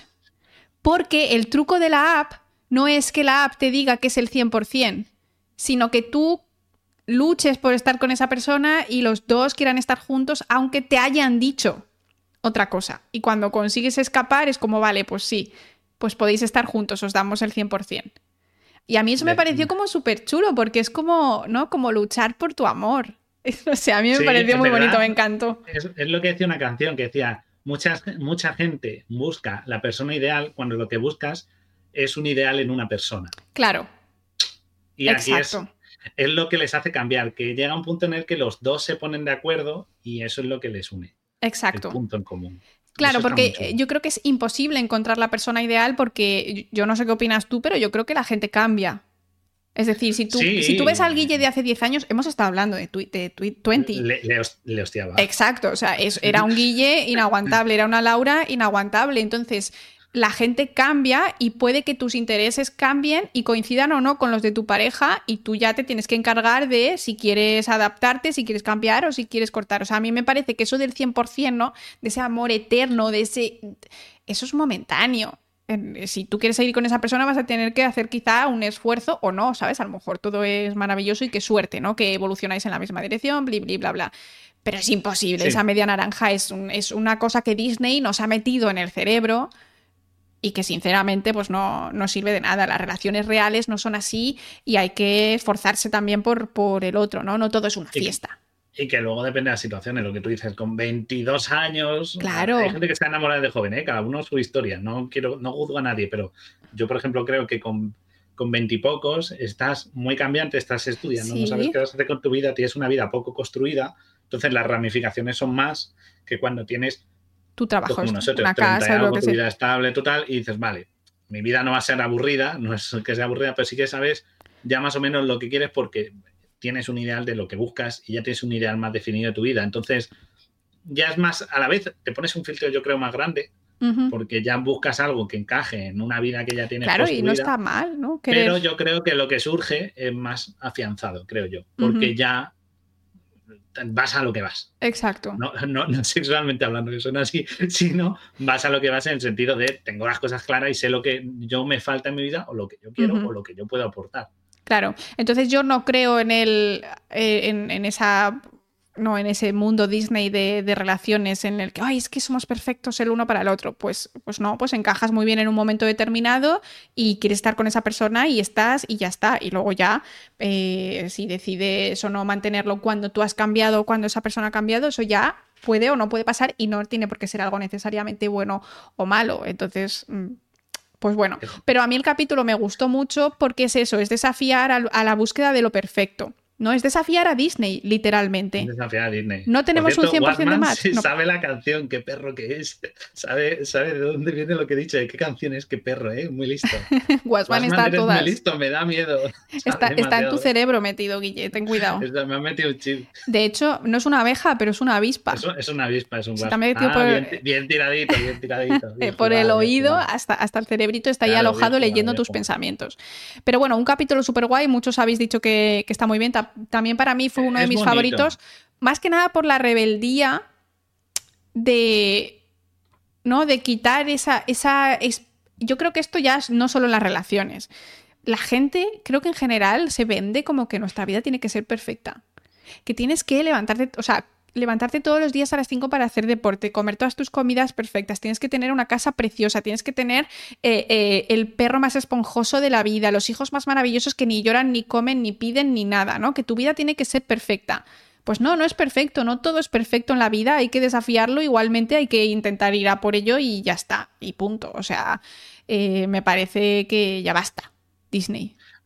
A mí, también, a mí también me gustó mucho porque es una buena lección de que, joder, es que a mí me ha pasado, ¿vale? O sea, de decir, ah, pues no tiene novia, joder, pues usa Tinder, como si fuera la única manera material de conocer gente. También es, cierto, sí. A ver, sí que es verdad, podemos decir que Tinder tal, lo que queráis, puedes tener suerte, encontrar el amor de tu vida y lo que tú quieras, pero parece como el único, bueno, Tinder o busque el nombre, marca de eh, aplicación para encontrar pareja o plataforma, lo que quieras. Es como parece que es la única manera de encontrar a alguien. O sea, puedes un día estar, yo qué sé, comprando libros y te topes con alguien y digas, ay, tú también te los leas. Pues a mí me gusta, la verdad. Yo qué sé, o te presenten a alguien, o, o un amigo común, una, fiesta. o estás en una, fiesta, o, ah, pues oye, tal, o, yo qué sé, o tienes una afición y dices, ay, pues mira, he empezado, yo qué sé, Imagínate, pues. También es cierto. No, pero yo qué sé, lo que sea, y conoces a alguien y vas hablando. O sea, o te, apunte, o te apuntas a hacer alguna actividad y conoces a alguien y más allá de eso sí. Claro, pero también es cierto que yo veo una falta en general eh, en los adultos, nos cuesta mucho conocer gente nueva. Es muy difícil y yo creo que, o sea, yo me siento súper representada. Si yo ahora mismo tuviese que que conocer gente nueva me costaría un montón, porque tengo, pues es lo que digo, mis hábitos. Voy a mi clase de, tal y eso es lo que hago. Y no voy a sitios nuevos, entonces es como muy complicado. No sé, a mí yo tengo problema en conocer a gente. A mí eso ya cada uno según esto. Ya, ¿eh? pero, o sea, no, no, es, problema, sino facilidad. Es mucho más difícil acceder a nuevas personas y lo que dices tú también eh, es. Ah, sí, que, que, encuentres nuevos círculos. Exacto. O sea, como en la uni, que llegabas y decías, ahora te cambian de grupo y anda, conoces a Fulanita que no es tanto asignatura, pero siempre para ti. Exacto. Sí, eso sí, eso sí. Creo que es mucho más difícil y que sí es verdad que las aplicaciones de, de, dating, pues ahí han hecho, han facilitado que sea más fácil conocer personas con, un mismo interés. Están saliendo aplicaciones iguales, pero para hacer amigos. No me parece nada mal. Sí, sí, y, de, y las hay de deportes, por ejemplo, el rollo, ah, ¿quién juega al fútbol? Pues claro, mira, tenemos un equipillo, nos faltan tres, y tú te metes en la app y dices, ay, por, ejemplo, en mi barrio, a ver qué deportes hace. Ay, pues mira, hay gente que hace fútbol, le falta uno. me pues parece estupendísimo. Que está bien, pero ¿qué quiere decir? Yo creo que, fíjate, yo creo que el Tinder, más que eso, yo, ¿eh? Que me puedo estar equivocando porque yo me equivoco mucho. Y tampoco has usado Tinder. Y tampoco he usado Tinder, con lo cual estoy hablando de la ignorancia. Pero creo yo, ¿eh? Creo yo que una de las cosas por las que tiene tan buen tirón es que es, aparte de que es gratuita, de verdad que es una app que se, creo que se puede pagar, pero no sé qué exactamente qué aporta el pago. ¿Puedes dar más likes o algo así? No lo sé. o algo así, algo así tendrá. Pero lo que tiene, yo creo que aparte de ser gratuito, es que es muy instantánea. Es como, te mete, o sea, yo he estado en el metro. Ahorra tiempo. Y ver a un chico o a una chica, indiferente, me, es igual, y estar así. Next. Next, next, next. O sea, y decir, a lo mejor ha pasado un catálogo de 20 tíos, tías. Y ya. joder, tío, eh, o sea, eh, claro, leyendo. Yo veo cosas muy buenas y veo cosas muy malas. Vale, que fíjate. no profundizas. Es claro, eso es superficial, instantáneo. Es como, es como, pues eso, comerte un Whopper. Pues está bien, pero el Whopper del Burger claro. King es para lo que es y no le pidan más. Claro, el caso es que yo creo que, con, con, el Tinder y, y, demás te pierdes quizá la, la, segunda capa de profundidad que a lo mejor te gustaría mucho, porque muchas veces hay una persona que no te llama la atención la primera vez que la conoces, pero cuando empiezas a conocerla y sus gustos y ves que tiene una personalidad determinada, te empieza a atraer, ¿no? O incluso hay gente que te caía mal y luego es tu mejor amigo. Porque te cayó mal durante tres meses porque no habías. O yo qué sé, porque tenía una mirada de malo como el malo del capítulo anterior. A lo mejor ese señor tiene mirada de malo en su vida real, pero es más bueno que el pan. ¿No? Entonces, como que hay muchas cosas que te vas a pasar por alto. Ese es el primer problema que, que yo veo en Tinder. Pero también alguien lo ha dicho, te ahorra tiempo.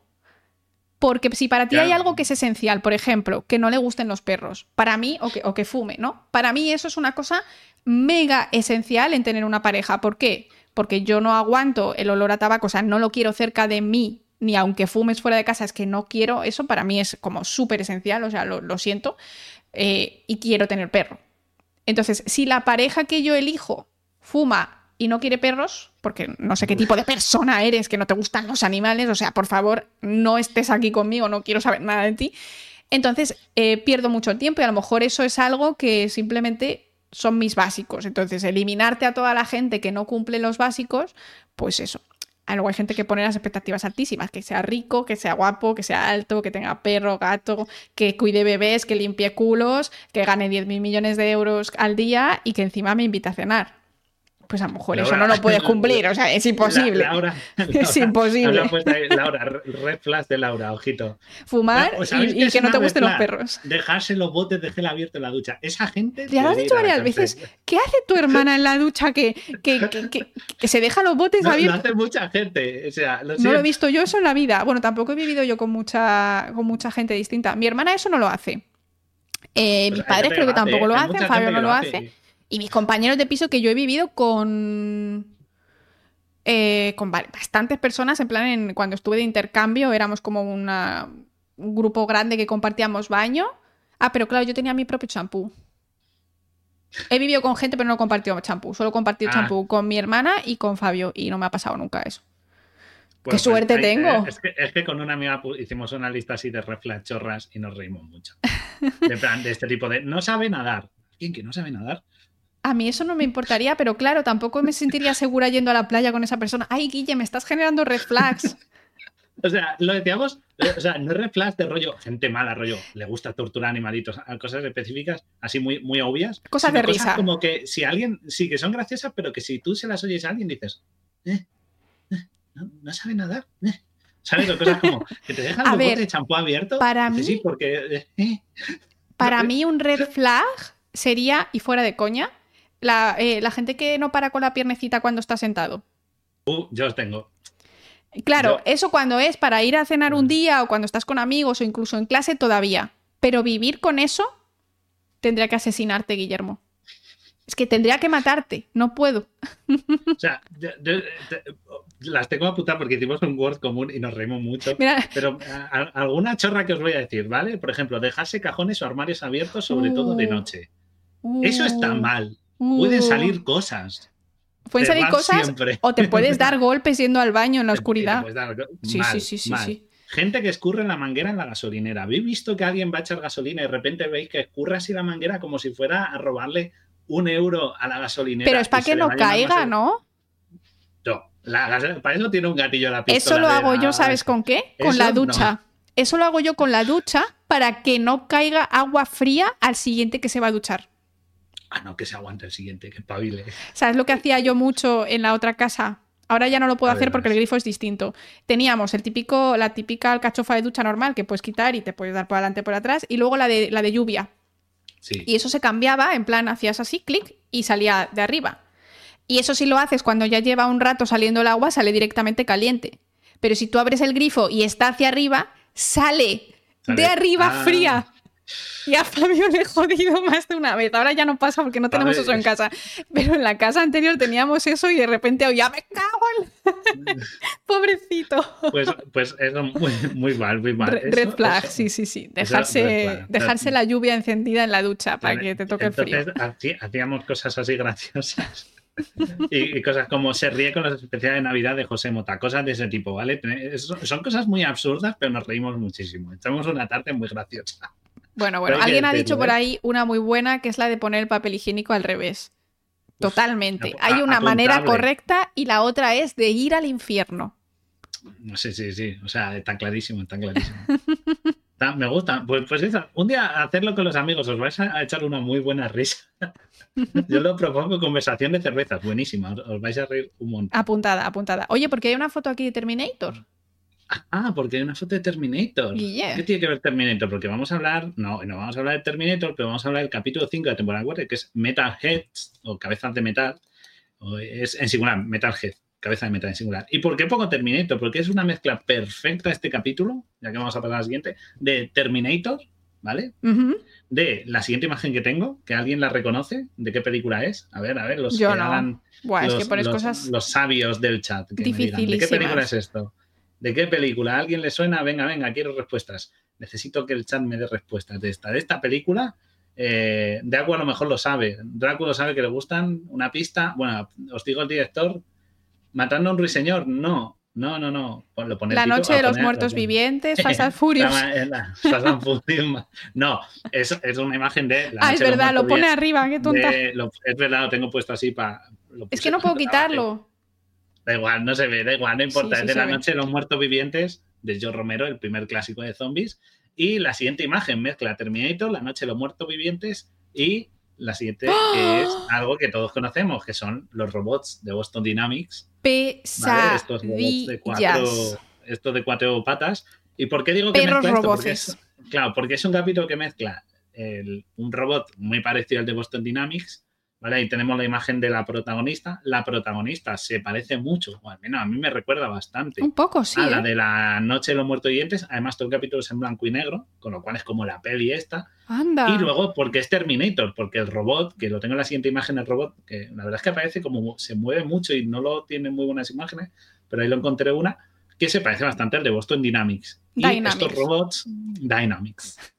Aquí sabemos Es que eh, yo estoy viendo Fringe y Fringe tiene una, una empresa que es Massive Dynamics, que es totalmente un guiño a Boston Dynamics. Entonces eh, me están es- dando así en el ojo. Dynamics, vale, Dynamics. Red flags, Lo- que lo- digan Lo Dynamics. pronunciaré. Que tenga mala pronunciación en inglés, que hable bien Bueno, inglés. no, no es perfecta, pero Dynamics. Mínimo B1, si no, no, aquí no. Pues, pues eso, mezcla eso y nos muestra pues un grupo de supervivientes como en algo posapocalíptico en el que Sí. estos robots han empezado a matar gente y este robot le empieza a perseguir. Pues es como un Terminator, porque parece además que es indestructible. Hay un momento que van en coche y hay un accidente con una furgoneta Exacto.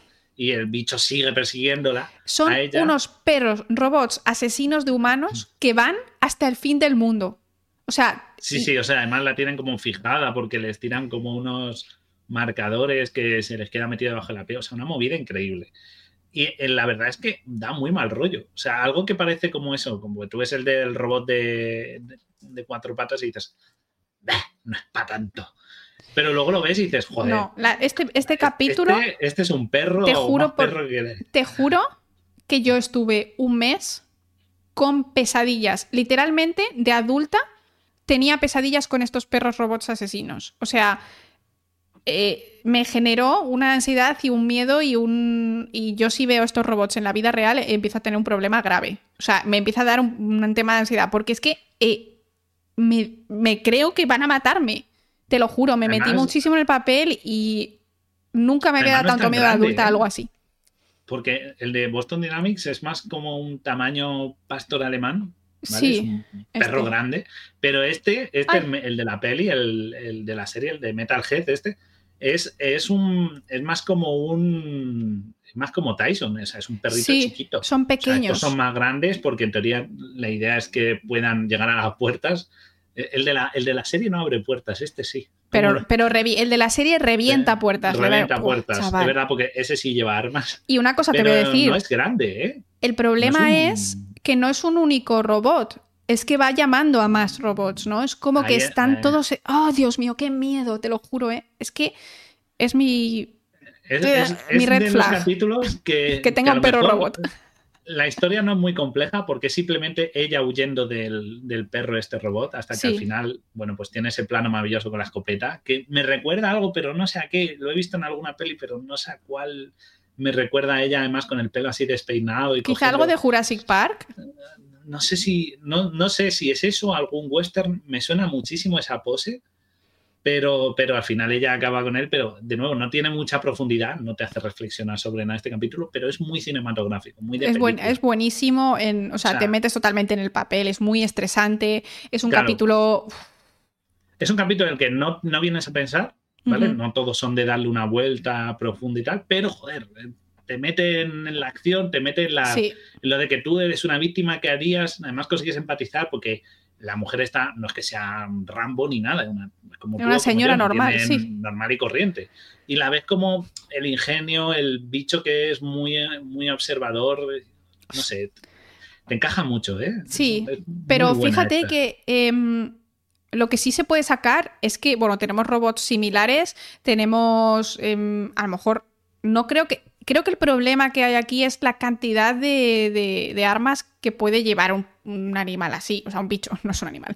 Un robot así. O sea, ¿cuántas balas puede llevar?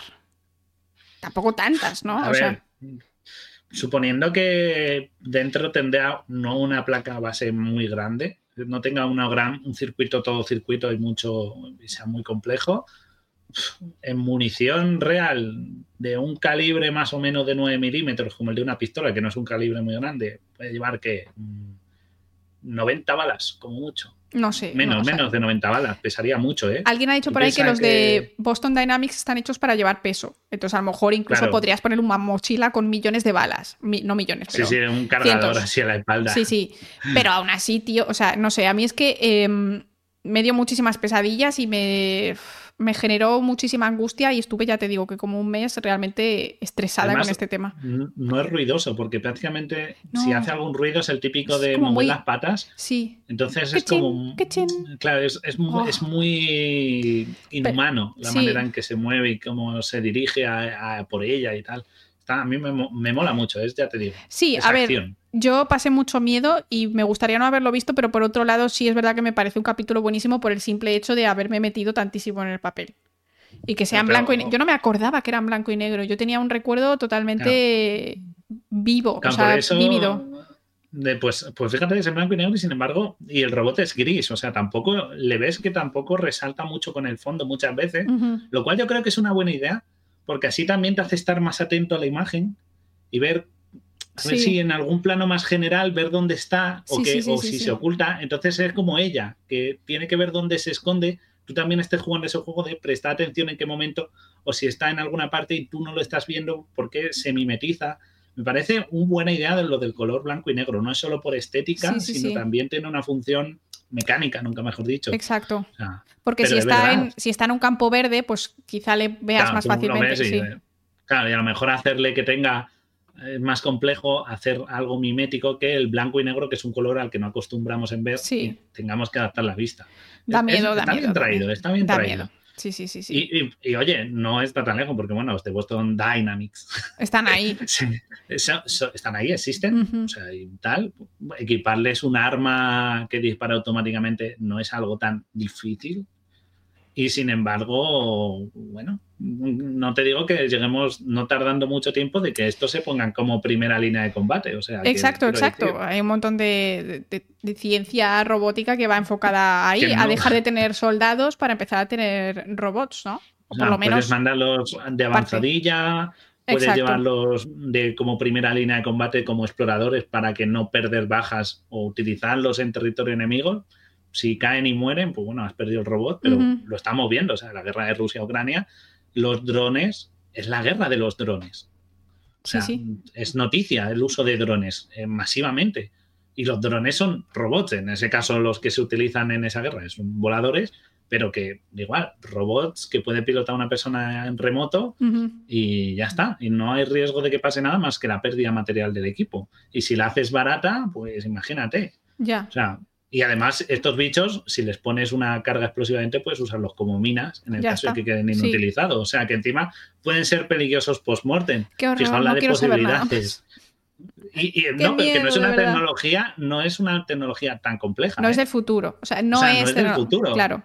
Lo único que no tenemos por suerte es que piensen por sí mismos y nos quieran matar. a lo, mejor lo que no tienen es una autonomía tan grande, porque claro, también tienen que pesar X y las baterías es, la limitación, pero en plan que estés tranquilamente en el retiro, te llegue un bicho de esos y te rebane el pescuezo. No, o sea, quiero decir, la tecnología para hacerlos letales existe. Para que dure mucho como este que tiene porque el capítulo dura como dos, tres días. sí, sí, sí, sí, sí. Con lo cual tiene una batería de larga duración. Pero salvo eso y, el, que puedan tener pensamientos malvados, el resto Pero claro, yo creo que en este caso no es pensamientos malvados. En este caso es, eh, tú tienes un objetivo que es esta persona con este reconocimiento facial particular o con este ADN particular o lo que sea, exterminar. O sea, no tienes que ser malvado, simplemente tienes que estar hecho para eso.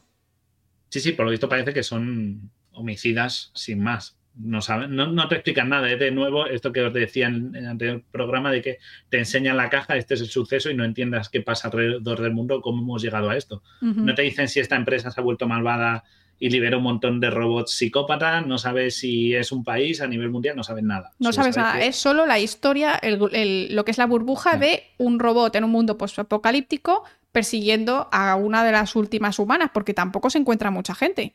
No, los tres protagonistas y ella es la que sobrevive en los primeros compases del capítulo. Y al final del capítulo que llega a una casa y hay unos personas que ya están como, están muertas y en estado como de momificación. Suicidadas también, ¿no? Suicidadas y que parece que llevan mucho muertas. Muy apocalíptico pero no sabe... Nada, sí. Es apocalíptico, pero no te explicamos cómo. Es una, es una locura. Pero para mí llega el mejor capítulo. Para mí es mi capítulo favorito, ¿vale? Si me tengo que quedar con uno de todos los que vimos el otro día, este, este es mi favorito. Este, yo no sé si coincidir con ello no, pero me gusta mucho. Cuéntanos qué capítulo es y de qué va. El capítulo se llama Black Museum, que ahí tenéis la foto, es como un museo de estos, las típicas trampas de turistas en medio de la nada de un estado americano.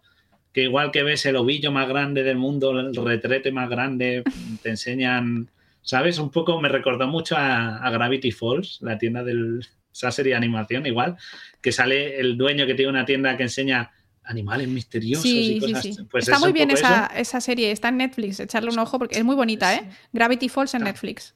¿En Netflix o en Disney? ¿Está en Netflix? En Netflix. No, en Disney. Yo no tengo Disney, y la he visto hace como un año o ah, dos años. Ah, genial, genial, genial. Pues la busca de Gravity Falls, que está muy buena, es de animación y mola un montón. Más son dos temporadas geniales sí, todas. Sí, sí, está muy bien. Y, es ese tipo de museo, ¿no? De cosas raras y tal. Es el capítulo además con más easter eggs, porque prácticamente hay de todo lo que habéis visto hasta ahora se ve de fondo ya sea una imagen, un nombre, hay un montón de referencias. Y nos plantan a una protagonista que va a verlo, ¿vale? Hace mucho calor, es como un verano, está como. Sí, es, muy es, es como muy Estados Unidos en la ruta 66. Sí, rollo eso, sí, la ruta está del desierto, que plan, son muchos kilómetros sin nada. ¿Sabes a qué me recuerda total? O sea, yo tengo un trauma con una película que es la de Las colinas tienen ojos. Sí, sí, que es un como... poco abierto hasta el amanecer también. Uf, uf, Así que yo ya cuando vi esto. media nada. Sí, esto, es ese rollo. Esto da mal rollo.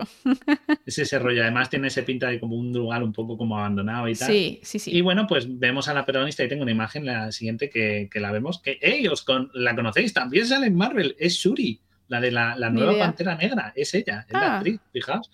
Y bueno, pues ella entra y el, está, ese es el dueño que está ahí, que no reconozco el actor. bueno, un señor. Y, él, pues, eh, no hay más visitantes, sea como visitante única, de estos sitios que no va casi nadie de, y todo el mundo pilla de paso. Y ella está, está, está visitando y él, pues, claro, falta de clientes, pues se dedica a contarle la historia un poco de, las historias. de cada Es un capítulo que, se divide en, tres historias, ¿vale? Eh, me recuerda mucho, ahí tenía la imagen siguiente, a mí me recordó mucho a. No, la siguiente es la de Suri, que la he puesto de cerca por si no sonaba, la actriz, pero la siguiente, la de Cuentos de la Cripta. No me suena de nada esto. Esto, esto era. Este muñeco me da un poco de miedo. Eh, sí, porque es como así como un zombie. Tal. Sí. Esto, esto era un poco igual que dijimos que Black Mirror se basa en eh, historias para no dormir o de Twilight Zone. Este capítulo me recuerda mucho a Cuentos de la Cripta, que es algo parecido, un programa con tres historias, generalmente tenían alguna temática en común. Venía de un cómic que era Cripshow, que luego tuvo una peli, y eran historias de terror de todo un poco, ¿vale? no, siniestras, siempre con mucha sangre y violencia. Y el capítulo me recuerda a eso porque son tres capítulos en los que te empiezan contando algo que es bueno, pero se acaba volviendo muy turbio, siniestro. vale, ok. Entonces, ese es el rollo. Y la primera historia, que es la que tengo ahí en la imagen, él cuenta que él era un vendedor. O sea, te cuenta que el dueño del museo era un vendedor de inventos y el primer invento que lleva es ese casco neuronal. Sí, me recuerda totalmente, sí, sí, o sea, a los que te ponen para estudiarte el cerebro. Exacto, es exactamente eso, con, con mucho más lucecitas de neón. Es como un gorro de piscina con, detectores todo el rato, sí. Que te pegas a la cabecita. Sí. Vale, pues él dice que vende esto como eh, a, un médico porque lo que permite es entender las emociones de los demás. Uh. Entender. Entonces, claro, dice que a veces los médicos no entienden bien el dolor, no son capaces de interpretarlo bien porque a veces los pacientes están sufriendo, están muy agobiados, no saben expresarse, que es verdad. Sí, sí. O sea, algún médico en la sala sabe que a veces les cuesta entender el dolor, expresarlo. es muy subjetivo. Es muy subjetivo, en plan, es un dolor punzante, te duele más arriba, más abajo. Exacto. ¿Dónde exactamente? Entonces, claro, el médico dice, ah, claro, me pongo yo esto, que por cierto, el hospital en el que suceden los hechos se llama San Junípero.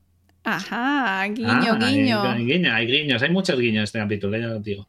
Y entonces él se lo pone y va a los pacientes y dice, a ver, ¿qué le pasa? Tal. Y dice, bueno, pues en verdad lo que le duele es aquí y tal, y lo interpreta muy bien. claro, el médico es como, hostia, o sea, es como, ¡ah!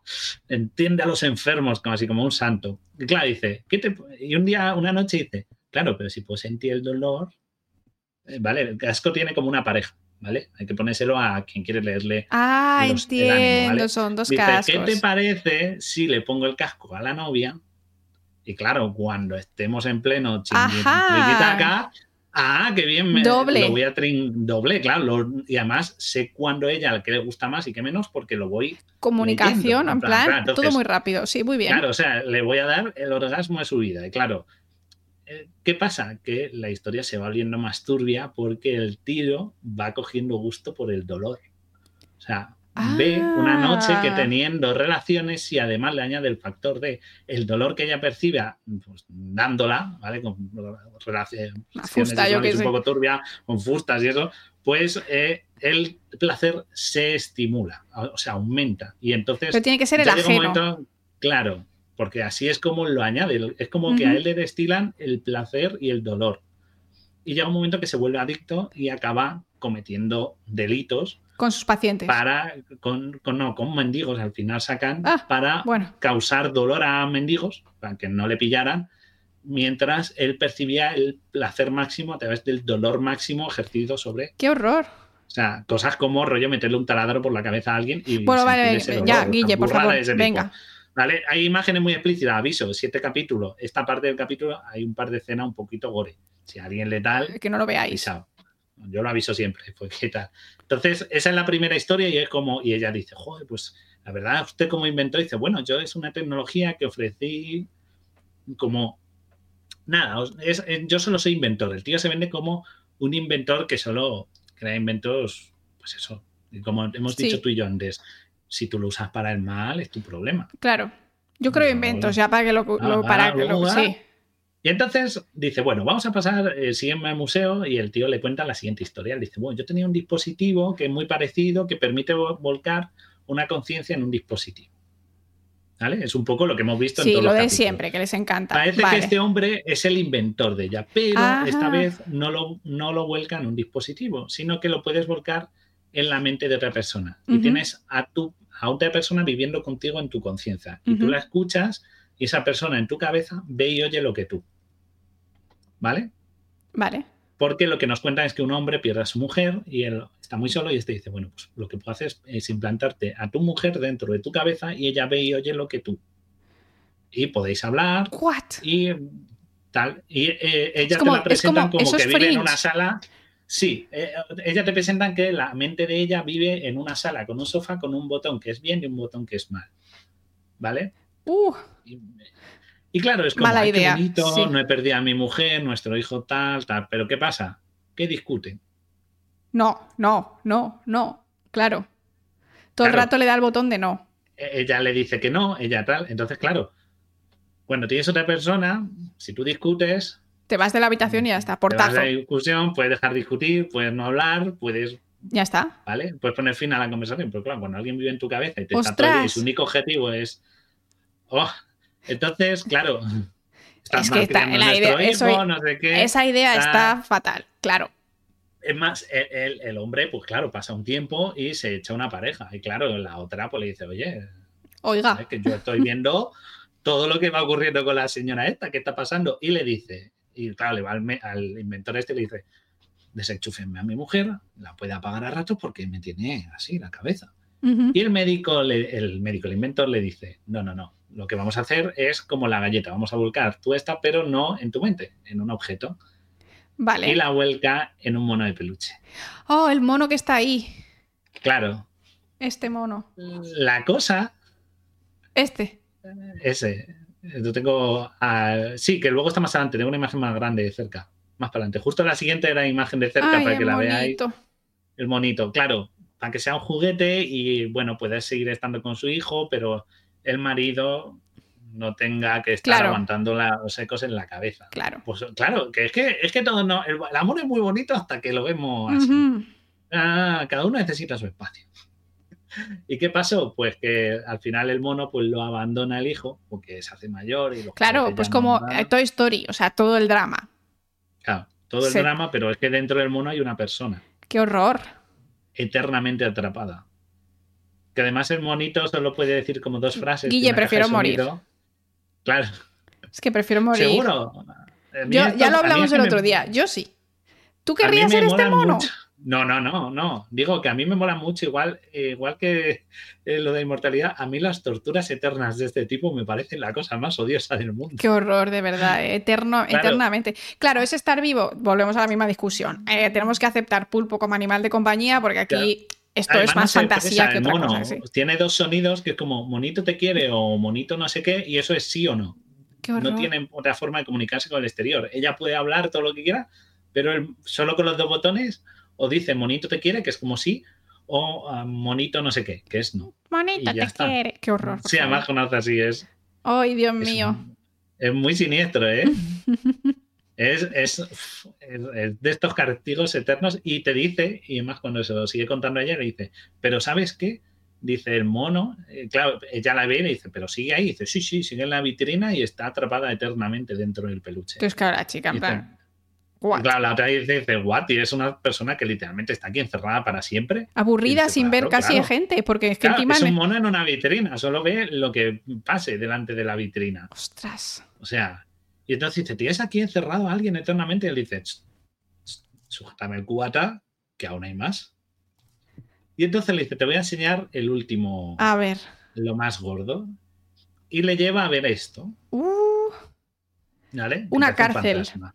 Parece como Ah, una habitación de una Parece cárcel, claro. como- sí, además se va vestido como de preso y tal. Y dice, eso que tengo ahí, dice, es una persona que la iban a ejecutar y la conseguí como crear en un holograma permanente en esta habitación. Y la tengo aquí internamente encerrada. Que ya está mal, dices. Ya. A modo como si fuera un fantasma. Sí. Pero de nuevo tiene conciencia, igual que habíamos dicho, bueno, que es una cosa que se inventan en Black Mirror, ¿no? Claro, Que hay sufrimiento Dices, y hay tal. Claro, pero dice, bueno, pero le tiene ahí como fantasma, no pasa nada, ¿no? Y dice, bueno, bueno, es que la gracia, esa no es la atracción, porque solo ver a un fantasma no impresiona. Lo que impresiona es que es un preso que murió electrocutado en la silla, así que lo que hago es electrocutarlo. Ay, Dios el- santo, qué señor más O sea, horrible. Es verdad, no la- me acordaba la- de esto, es verdad. La imagen, claro, la tengo ahí, la de. A ver, voy a ver si se puede ver. No se ve muy, no se ve nada, no se ve nada. Se le ve sentado y. Ah, vale, vale. Es un fantasma siendo electrocutado. Claro, y, y él, él le electrocuta cada X tiempo y además lo que es gracioso es que imprime como unos llaveros en los que se ve la imagen del, tío sufriendo eternamente en un llavero capturado. ¡ah! Y es como, joder, qué tortura, eterna. Es más, el tío dice que hace pases privados para gente rica claro, para que le puedan, porque dicen que solo le, le electrocutan como 10 segundos para que no sufra demasiado. Pero si los ricos le pagan pasta, el tío deja que, les, que le electrocuten, como en una sesión privada, más tiempo. Qué horror como para ver, como para llevarla al límite. Esto es un poco como, como los juegos de, del calamar, ¿no? Que al, final era como para que los ricos pagaban para ver esas cosas. Claro, la cosa es que le lleva, le lleva un límite de dolor eh, increíble y luego imprime eh, eso, un llaverito en el que te quedas con la cara del tío en el perpetuo estado de electrocución, creando como una copia de su conciencia en un llavero. ¡Qué horror! En el momento de que está sufriendo eternamente. A mí estas cosas me flipan. O sea, todo esto que son. Infierno eh, extremo, total. sí, sí, sí. Estilo sísifo de estos castigos me parecen tal. Al final hay un giro buenísimo, no os cuento. No, no, no, no, cuentes, para que lo veáis. Eso sería un poco de cómo se queda alguien electrocutado en un llavero eternamente sufriendo. Y es, es muy, es muy gracioso cómo, cómo queda. Sáltate la siguiente imagen y pon la otra. A ver, voy. Para que no lo veamos. Pero fijaos en la 74 pero es que ya desde el eh, principio el capítulo nos está dando una pista de qué es el cartel. Porque ah, sí, es verdad. Es un señor Es una persona gritando. Tú no lo ves porque de fondo ves y ves una mancha roja y no te fijas, pero es una persona gritando de todo. Sí, sí, sí, sí. es un museo de sufrimiento. Me pareció un capítulo buenísimo porque enseña unas cosas como muy retorcidas, unas torturas eternas muy chungas usando tecnología distinta.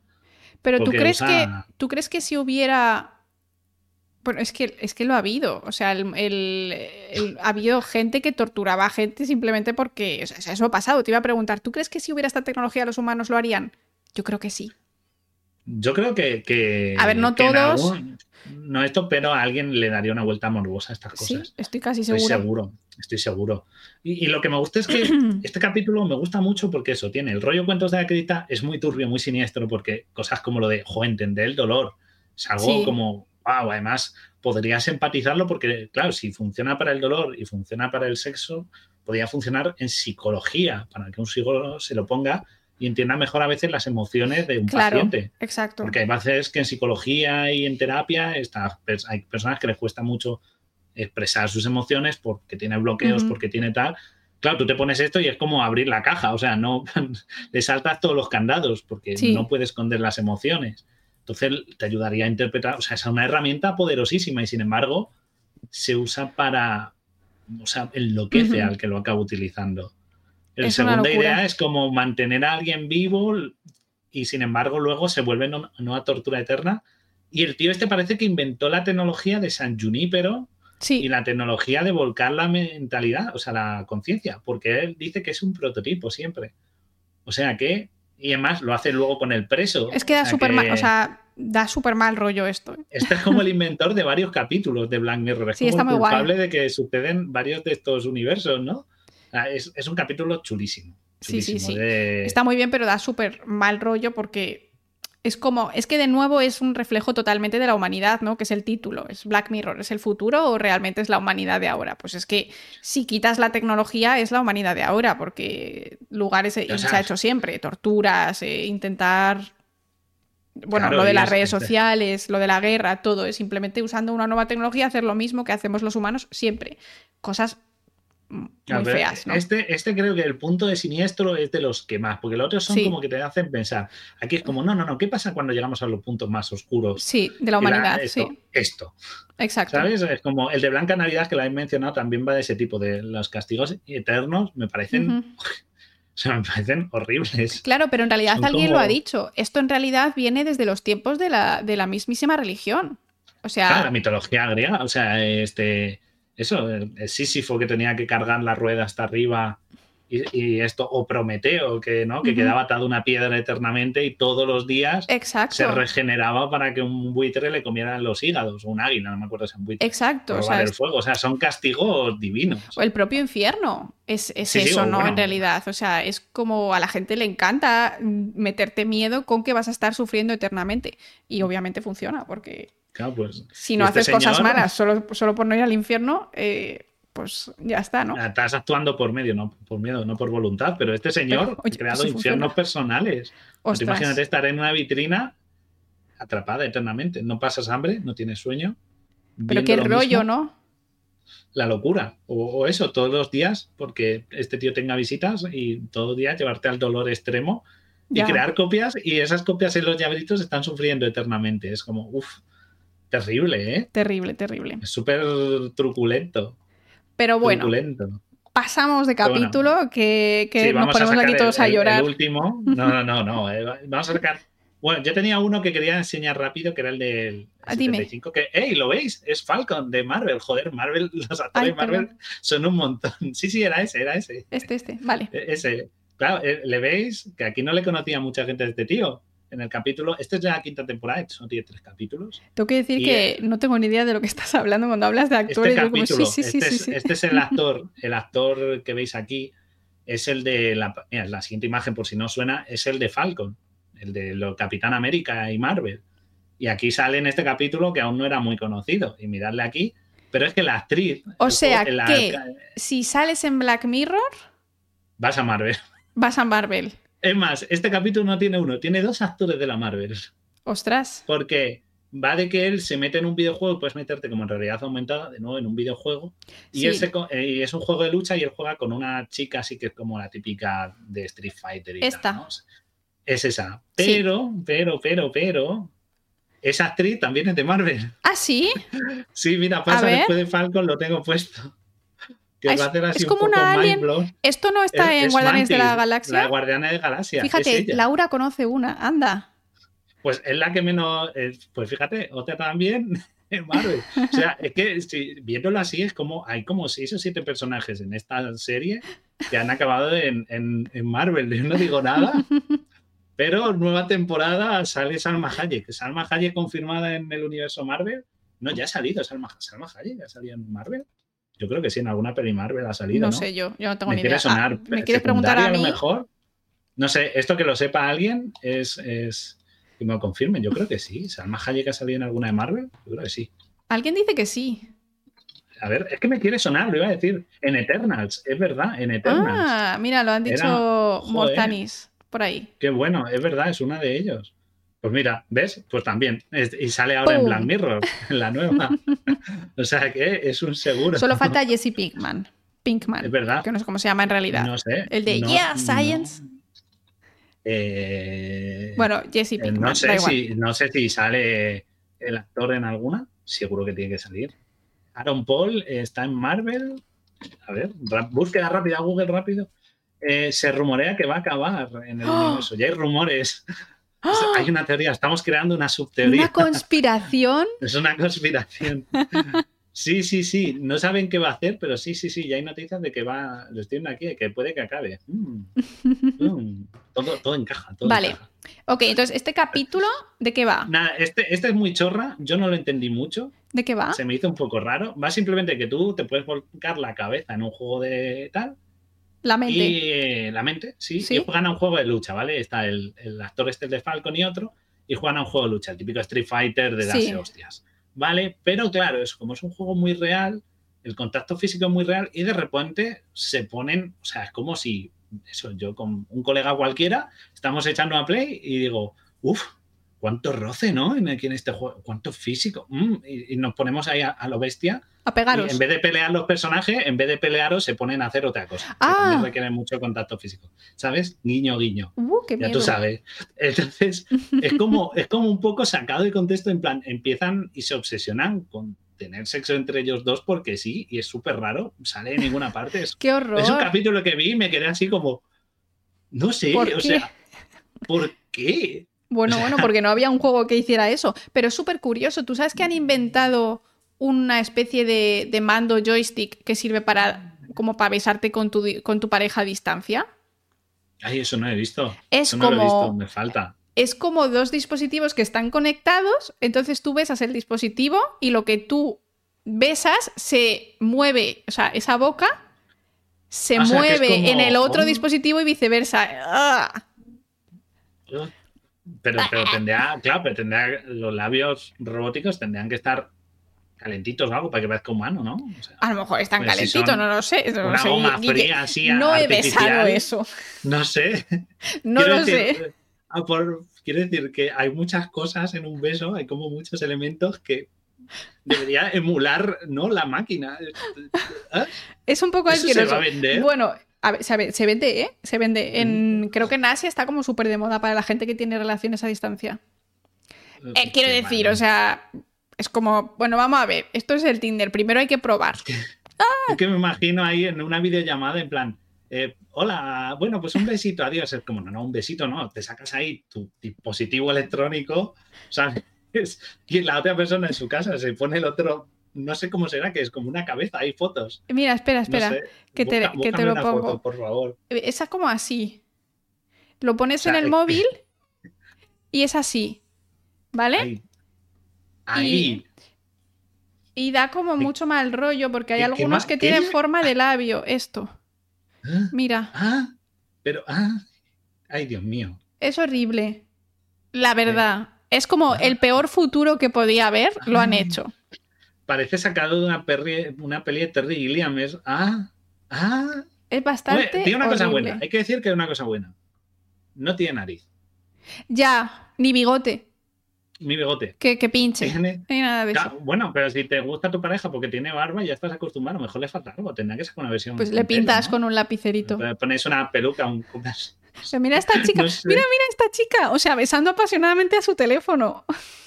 Máquina de besos Pregunta, Big Bang Theory. Otra pregunta, ¿tiene lengua? O sea, quiero decir. Sí, algunos tienen lengua. La versión premium viene con lengua. ¿Cómo Mira, mira, ya lo hicieron en Big Bang Theory. Este, el O señor sea, de los, eh, del eh, váter. Oye, es que. ah, o sea, quiere decir. No, mal, todo mal. No, es horrible. Todo Y le ha puesto unos labios súper rojos y tienen lengua adentro. Es horrible. ¿Pero por qué? ¿Qué está pasando? Y se mueve la lengua en el otro. ¡Ah! Ay, es verdad. Ay. Oh, Dios. O sea, mal. Todo, todo muy mal. Todo muy mal. O sea, en serio, muy mal, terrible. Es, ¿por, por qué se.? ¿Por qué? ¿Quién? Da- es muy raro esto ya. Pero. ¡Qué horror, qué horror! Se besan entre ellos. No me acordaba de esto, qué bueno. Y, y, y Howard en plan, o sea, y Leonard en plan, eh, Eh. ¿qué estoy presenciando? eh, pero ahí hay, ahí hay negocio. Seguro que hay alguien que monta una empresa de claro. entrenadores de besos o algo así. Seguro. Y te, dan tu dispositivo y te O sea, ya te a digo que esto no es nuevo, ¿eh?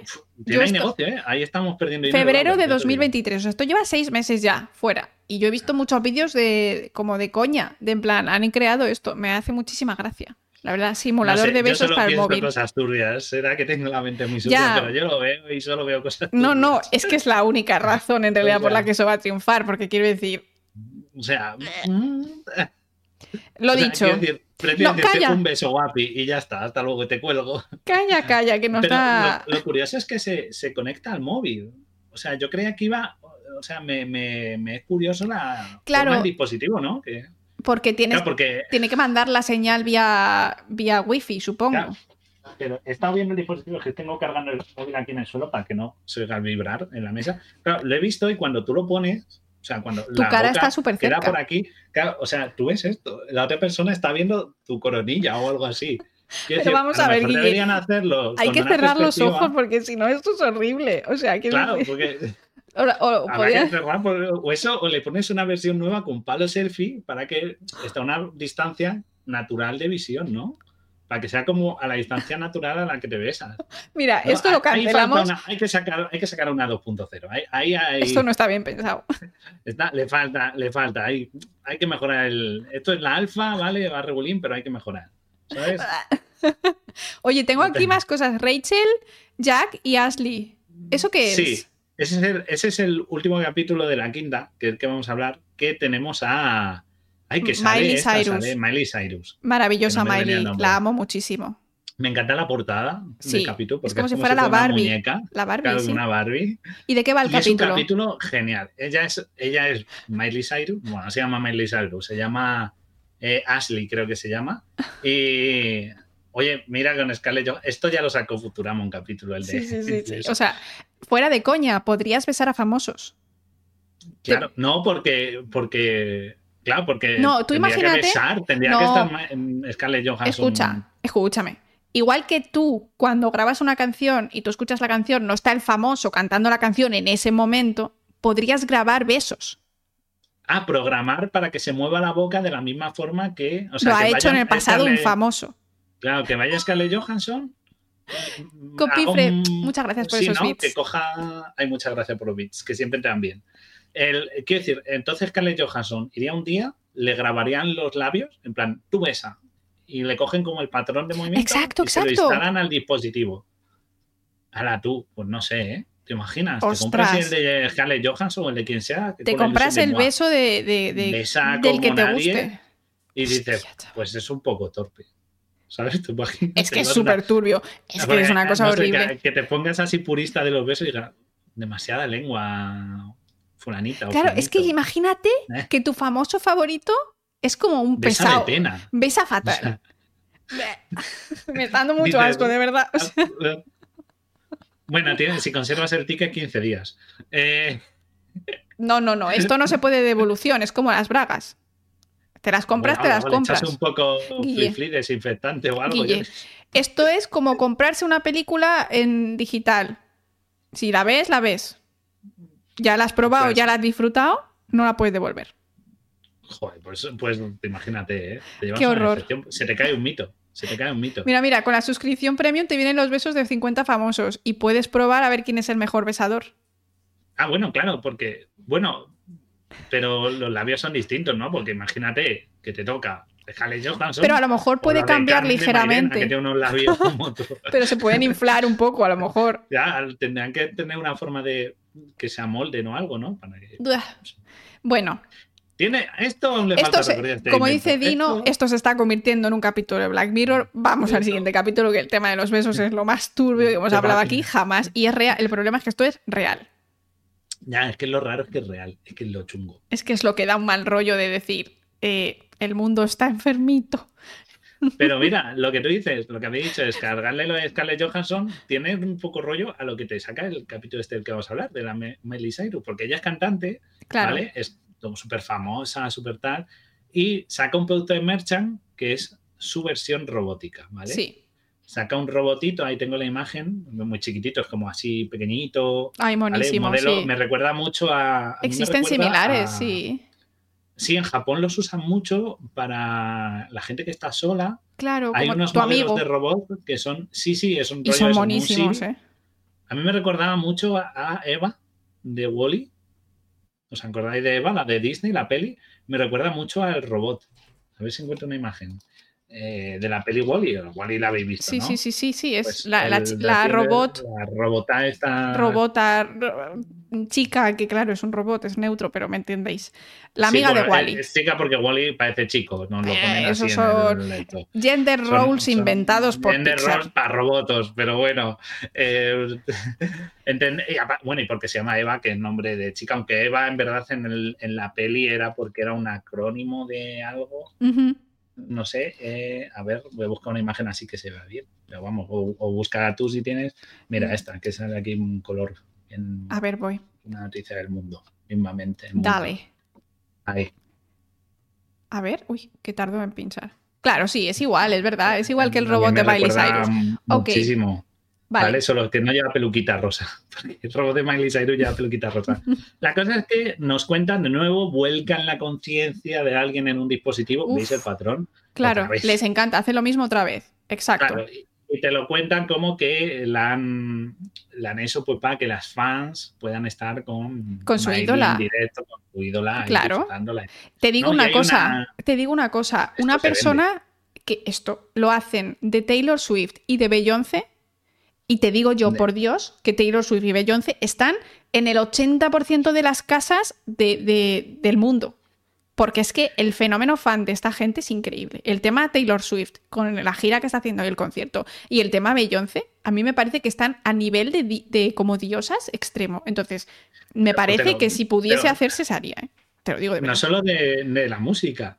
Imagínate que te pones uno con la roca y te lo llevas al gym. Aunque esté diciendo, ¡Vamos! vamos, ahí, le- ¡Vamos, flexea bro! más, levanta, vamos Tú más. puedes, No una no no gain. ¡Ah!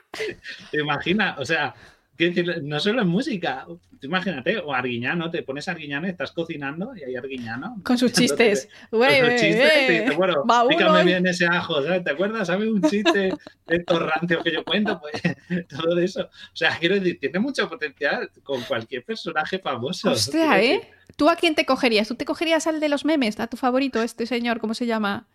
Nicolas Cage. Sí. No sé qué No tiene sé, de no- particular, pero a lo mejor No para. sé. Cogeré- supongo que cogería a alguien que tuviera conversación interesante. No sé, alguien como Big Man, como Diego. ¿Habéis? Peloteo aquí gratuito. ¿eh? pelota! ¿Habéis visto? ¡Qué pelota! Bien tirado. A los Yo- chiclanas, si nos están escuchando. ¿eh? Pazos, no. em, ¿A quién me cogería yo? Con, pazos. Yo a Nicky. Nicole. Tengo que decir que yo tengo un crash con Nicky Nicole, que la amo. En plan, es que estoy obsesionada con ella. Pero a nivel así de científicos y demás, Te pone a ostras, Sí. ¿Y, y qué vas a hacer ahora? ¿Y cuántas quimeras has hecho ya? Y dime la verdad, ¿mataste a esos embriones en el día 18 o los viviste hasta el día 37? Mira, yo, yo estoy. Yo, mira, si tuviera que coger un este, yo cogería a Pazos porque sabe de cocina. Entonces ya tiene dos usos: te da conversación, videojuegos y además te sabe de cocina. Pazos estaría ahí. Sí, sí. O Carl esto- Sagan, Guille Carl, Carl Sagan. Sagan, porque Carl Sagan ¡Ostras! ¡Qué maravilla de señor! que- Sí, que Tranquilo. hablar de él, O sea, hacerle tra- un monográfico o algo. sí, Yo sé. 100%. Amamos Porque a Carl Sagan, sí. Es que además el tío tenía unas idas de olla, de estas rollo de 2 de la mañana, estás con un colega tomándote un cubata y empieza a divagar. ¡Guau! Pues es de, Carl Sagan es de esos, de los que te plantea algo y va tirando el hilo y tú le vas siguiendo. Una- me mola mucho cómo argumenta y cómo te Robot cosas, de Carl. Sagan, ya. Ya, Cosmos, está el muñeco. Hay dinero, se están tirando dinero ahí. Madre se está mía. echando a perder, gente. Madre mía, madre mía. Métanle. Ok, entonces cogen a Miley Cyrus y le meten en un robot su personalizado y la venden. robot y venden el muñeco, Vale. ¿vale? El muñeco, pues eh, hay una chica que nos enseña, veis ahí La idea, además- la idea originalmente era para doceañeras. Claro, sí, las típicas Sí. fan. De Hannah ¿vale? Montana, Porque- sí. De Hannah Montana, es el mismo rollo, ¿vale? Además es que este año es de 2019, este capítulo, que yo creo que es cuando Miley Cyrus cambió y siguió siendo popular y tal. Y la cosa es, pues eso, que una chica se lo compra y, por ejemplo, ella pues intenta aprender a bailar porque hay como unas audiciones para Sí. como Miley Cyrus anima, con ella "Tú a comenzar", y la anima, tú puedes, venga, levanta más el brazo y tal. ¿Y, y qué pasa? Vale, ¿qué pasa? Que Miley Cyrus acaba misteriosamente en coma, ¿vale? Porque su manager, que es su madrastra o su tía, o no me acuerdo bien, la quiere explotar, ¿vale? Es más, intenta sacarle canciones mientras está en coma. Qué horror. ¿vale? Porque como que sueña las canciones. ¿Y qué pasa? Que eh, la niña esta, su hermana y el robot se enteran de que está atrapada Miley Cyrus y van a ir como a rescatarla, ¿vale? Vale. En un plan muy curioso porque eh, al robot le lo retiran del mercado y empieza a perder la programación y nos enseñan a Miley Cyrus que está hecha mierda y tal, que está como muy de bajón y es la madrastra la que la deja en coma para Ujú. tenerla atrapada y explotada. Y mola mucho porque al robot le quitan como la programación de seguridad, ¿vale? Ah, es una inteligencia artificial. modo juguete.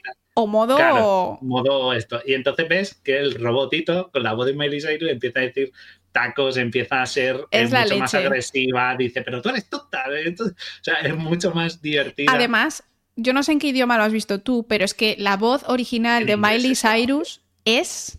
O sea, es increíble. Me encanta cómo canta, pero me encanta todavía más cómo habla. O sea, la sí, amo. porque en La amo muchísimo. no la doblan muy bien, pero en No inglés en es que Es, este sí- Este hay que verlo en versión original. En versión original, porque además tiene unos, unos cortes, el robotito cuando se cabrea, que es muy gracioso. Y al final la acaban rescatando, bueno, es un poco así, tiene un final feliz. Pero lo que nos. Es que mezcla muchas cosas este capítulo, porque te dice lo de volcar, fijaos, un Sí, producto que la dicho se vendería. Volcar la conciencia se vendería. También nos habla de la industria de la música y cómo la madre la Y- explota en sueños y le lee la mente, cosa Y- que también hemos visto en Black Mirror. Sí, y que luego también eso es la pura realidad, porque también esto pasó, por ejemplo, con Britney, con el movimiento Free Brit- Britney, que cuando tuvo ella como el, el breakdown y demás, a partir de ahí consiguieron tener control de su economía y de su vida, y aunque ella se supone que ya estaba bien, tuvo que hacer un movimiento para poder liberarse y demás, ¿no? Para que sus pa- su padre, creo que era su padre, la persona encargada, dejase de controlar Sí. sus finanzas, porque básicamente Claro, ese pues señor es vivía de los dineros de Britney y ya está. ¿No? Eh, sí, además, la teoría flotada y todo Sí, esto. sí, o sea, sí. buscaos que hay varios vídeos documentales que lo cuentan. Y, es Y ahora, como espérate, que ahora hay una conspiración que dicen que Britney está muerta y que en realidad todo lo que sube a redes es... Es un clon. No, no es un No, clon, lo es IA, un- es Es una deepfake. inteligencia artificial. Eso es lo que se dice. Y hay como un mundo de conspiración extremo eh, increíble. Incluso se ha- creo que hizo una boda, pero no se permitían móviles y tal. Y se cree que todos los que fueron a la boda, entre comillas, están metidos en el ajo. Que ahí no había Britney y la han photoshopeado en todas las fotos que han salido como oficiales y cosas así. O sea, una cosa ¿eh? eh, súper turbia. O sea, un libro. Yo lo estoy siguiendo porque me parece un libro de ciencia ficción. O sea, me lo estoy pasando súper bien. ¿Te imaginas? Y Britney muy ahí en su casa tocándose el papo. Estará ahí, Disfrutando del dinero que ahora sí. Tenemos esa duda, pero es que lo alucinante del capítulo es que la madre, la madre esta, la manager esta, la quiere, dice, bueno, aunque esté en coma, ha seguido produciendo canciones y tengo una idea, Sí. que es que, que presenta un holograma gigante de ella para dar conciertos. Y dice, lo hago gigante porque así lo veis todos, desde la primera hasta la última fila, y vamos a tocar sus canciones para... eh, Pero esto no Vale, es bueno, pues, como ¿para tal? los grupos de K-pop. Hay muchos grupos que son falsos. Claro, bueno, Es antes, un holograma. antes del. Sí, eh, tipo. ay, ¿Cómo se llama esta japonesa que es muy famosa? No que sé. tiene pelo azul. No sé nada. Eh, Haruki, no. ¿Cómo se llama? Se, tiene un nombre así. Pero, por ejemplo, Gorilas. Gorilas lo ha estado haciendo Exacto, durante sí. un tiempo. Hasta Sí, sí, que. Gorilas. Ahora dan los conciertos en, en- O sea, ellos dan los conciertos y ya se sabe quién es Gorilas y de dónde vienen. y tal. Hatsune Miku. Pero Hatsune Miku, eso. Gracias. Hatsune Miku es, es, un de, es una de J-pop porque es japonesa y es un holograma, es un personaje de animación que toca en los conciertos. Gorilas lo hizo, dio algunos conciertos Sí, con sus sí, sí. personajes. Ahora ellos conviven con los reales, ¿vale? Cuando hacen los videoclips Ujú. y sigue molando mucho. Pero es que no solo eso, es que ha habido noticias de recientemente de coger a famosos fallecidos y utilizarlos pues para conciertos, Una cosa os voy a decir. para, para anuncios. Spotify O sea- no para de sacar en novedades las nuevas canciones de. eh, coño, el camaleónico este. Siempre me olvido de los nombres de la gente. Tengo un problema mental, ya lo sabes. Eh, coño, el del Señor del Espacio. El que El tiene el, de- el del rayo, coño, que acaba de cumplir 70 años el disco del el dibujo en el rayo. Por favor, chat, sabéis a lo que me estoy El refiriendo. David Bowie, disco. gracias, Ah, gracias. David Bowie, vale, es que Vale, ¿sabes qué pasa con relámpago, David sí. Bowie? Que hay un montón de gente que hace versiones o canciones que escribió pero que nunca llegaron a publicar y demás y salen en nombre de artista David Bowie. Todos los días en Sí. novedades hay una canción nueva de David Bowie. Pues imagínate que dijeran, vamos a sacar a David Bowie, vamos a hacer un concierto con un holograma suyo, que no está Lo peta, de hacer. Lo peta, lo peta, la gente Y, va, claro. gente, vais a ver, eh, os pongo la grabación de- del disco, lo pongo además, le hago unos arreglos musicales para que tenga ese grumito del directo. Sí, Y vamos a hacer que David Bowie toque en directo para vosotros. Detrás pongo una banda que toque la música, pero la voz la pongo con una grabación y el holograma de David Bowie. Imaginaos si la gente no iría al concierto. ¿Tú no irías a ver a Queen en directo? Yo sí, yo lo admito. O sea, Yo quiero creo decir, que joder, sí. vamos Cosas a muy ver- épicas sí que iría a ver. sí. Vas a ver grupos homenaje que imitan a grupos famosos, ¿no? O sea, si Sí, vas a a ver veces eso, sí, ¿por sí, qué sí, no sí. vas a ver al original A ver, sabrías que es mentira, pero vivirías la experiencia, ¿no? Ya, pero tú no te gustaría estar viendo a Queen, Sí, a sí, Freddie sí. Mercury, Hombre, claro. y hacer lo del EO y tú responderle Bueno, todo, bueno, todos, Bueno. todos iríamos a verlo. Y eso está pasando, se está empezando a plantear. Están viendo cómo lo pueden hacer porque son derechos de imagen. Y lo mismo para anuncios. O sea, quiero decir, no está tan loco el alejado. En la serie te enseñan de que la chica está en coma, con lo cual todavía está viva. Y bueno, explota esto, pero con un muerto, vámonos. O sea, Sí, sí, quiero decir, hay un capítulo de Los Simpson en que Homer mata a famosos para poder. Es un capítulo de estos de Halloween que mata a famosos para luego las marcas puedan utilizar su imagen. Esto es lo mismo. Cogemos a famosos muertos y, oye, ¿por qué no lo utilizamos para una peli? Joder, Pero no sale. Sí, sí, sale el de, el de Fast to Furious, este, el de. Le sacan de Claro. vez en cuando, ¿no? Les- le han sacado, en la última ¿Ah, sí? le sacan y es su hermano el que hace de actor. Y le han y hecho con una IA. le ponen sí. la cara. Dios santo, Imagínate que estrenamos un western mañana y Te- ponemos a John Wayne. tengo John miedo. Wayne vuelve al cine. Titular. Walker, John gracias. Wayne vuelve al cine. Paul Walker, eso es. Sí, John Wayne vuelve al cine. El nuevo western de John Wayne. Y ves a John Wayne con deepfake, con un actor que, bueno, pues John Wayne tenía un físico característico. Me hago un cast, busco un actor pues que tenga un poco de tripita como tenía él, ese cuerpo, esa pose, y le digo, tú ponte esto y hacerte un deepfake y corriendo. Y te lo hacen. Y tenemos a John Wayne en película.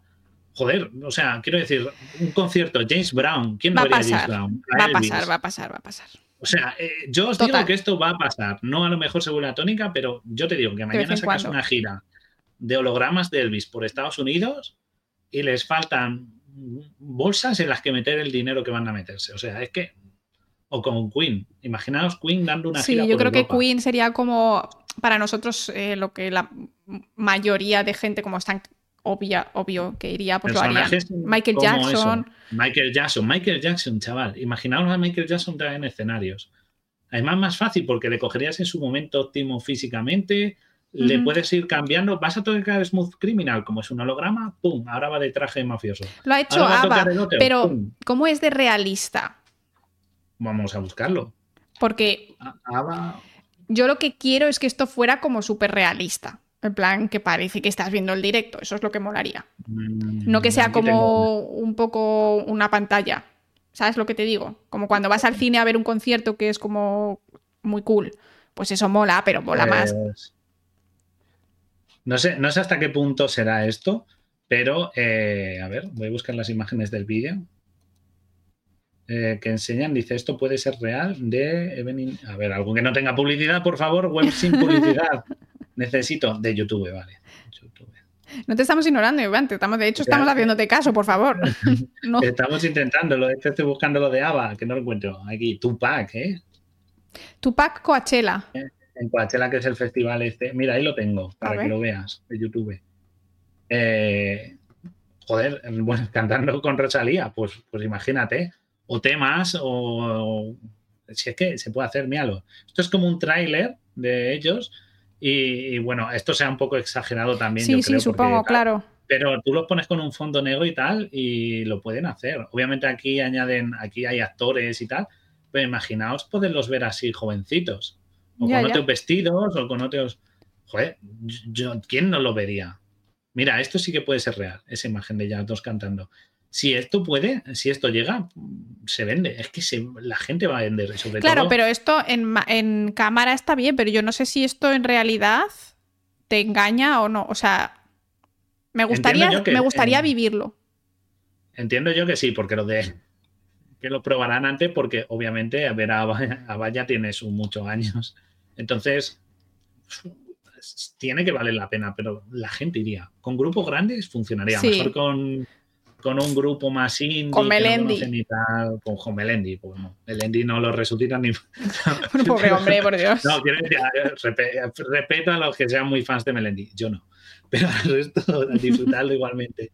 Pero, por ejemplo, eso, con cosas como Elvis, con Queen, con ABBA, grupos que son súper famosos, o, simple, o, o no tienen que estar muertos. Que digas, mm, gorilas, que no da giras en Europa. Pues vamos a coger y que den una gira en Europa, que Claro. con sus hologramas.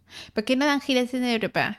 Y si vienen, solo van a Barcelona. O conciertos simultáneos en todas. Vamos a estrenar nuestro nuevo disco. Los reales están en Nueva York, imaginaos, pero vamos a dar con hologramas un concierto Como un simultáneo. en- estreno mundial. Claro, como un estreno mundial y simultáneo. El concierto se va a dar. Eso en- mola, ¿eh? O va a haber el mismo día, va a hacerse. Lo que no podía hacer físicamente un cantante, dar cinco conciertos en 20 países, pues no. Pues en vez de eso, 20 conciertos en 20 países, pues no. Cojo hologramas y el Ala. primero es el original y el resto en Japón. No está en mal, no está Europa. mal. Pero que No sea más realista. Yo realmente no sé hasta qué punto puede parecer que están ahí. Pero bueno, lo mismo en el futuro lo podemos hacer. Quién sabe, ni idea. Pero bueno, está, está guay Ota, y os eso. respeto a los fans de Melendi, pero no a Melendi. lo han dicho ellos, no lo digo yo, lo dice el chat. Echarle la culpa a ellos. Yo soy buena Bueno, gente. bueno, bueno, bueno. Madre mía. Pero sí, para que después de todo esto vemos que hay cosas que ya existen, cosas que vivimos, cosas que están peor de lo que incluso vemos en la serie.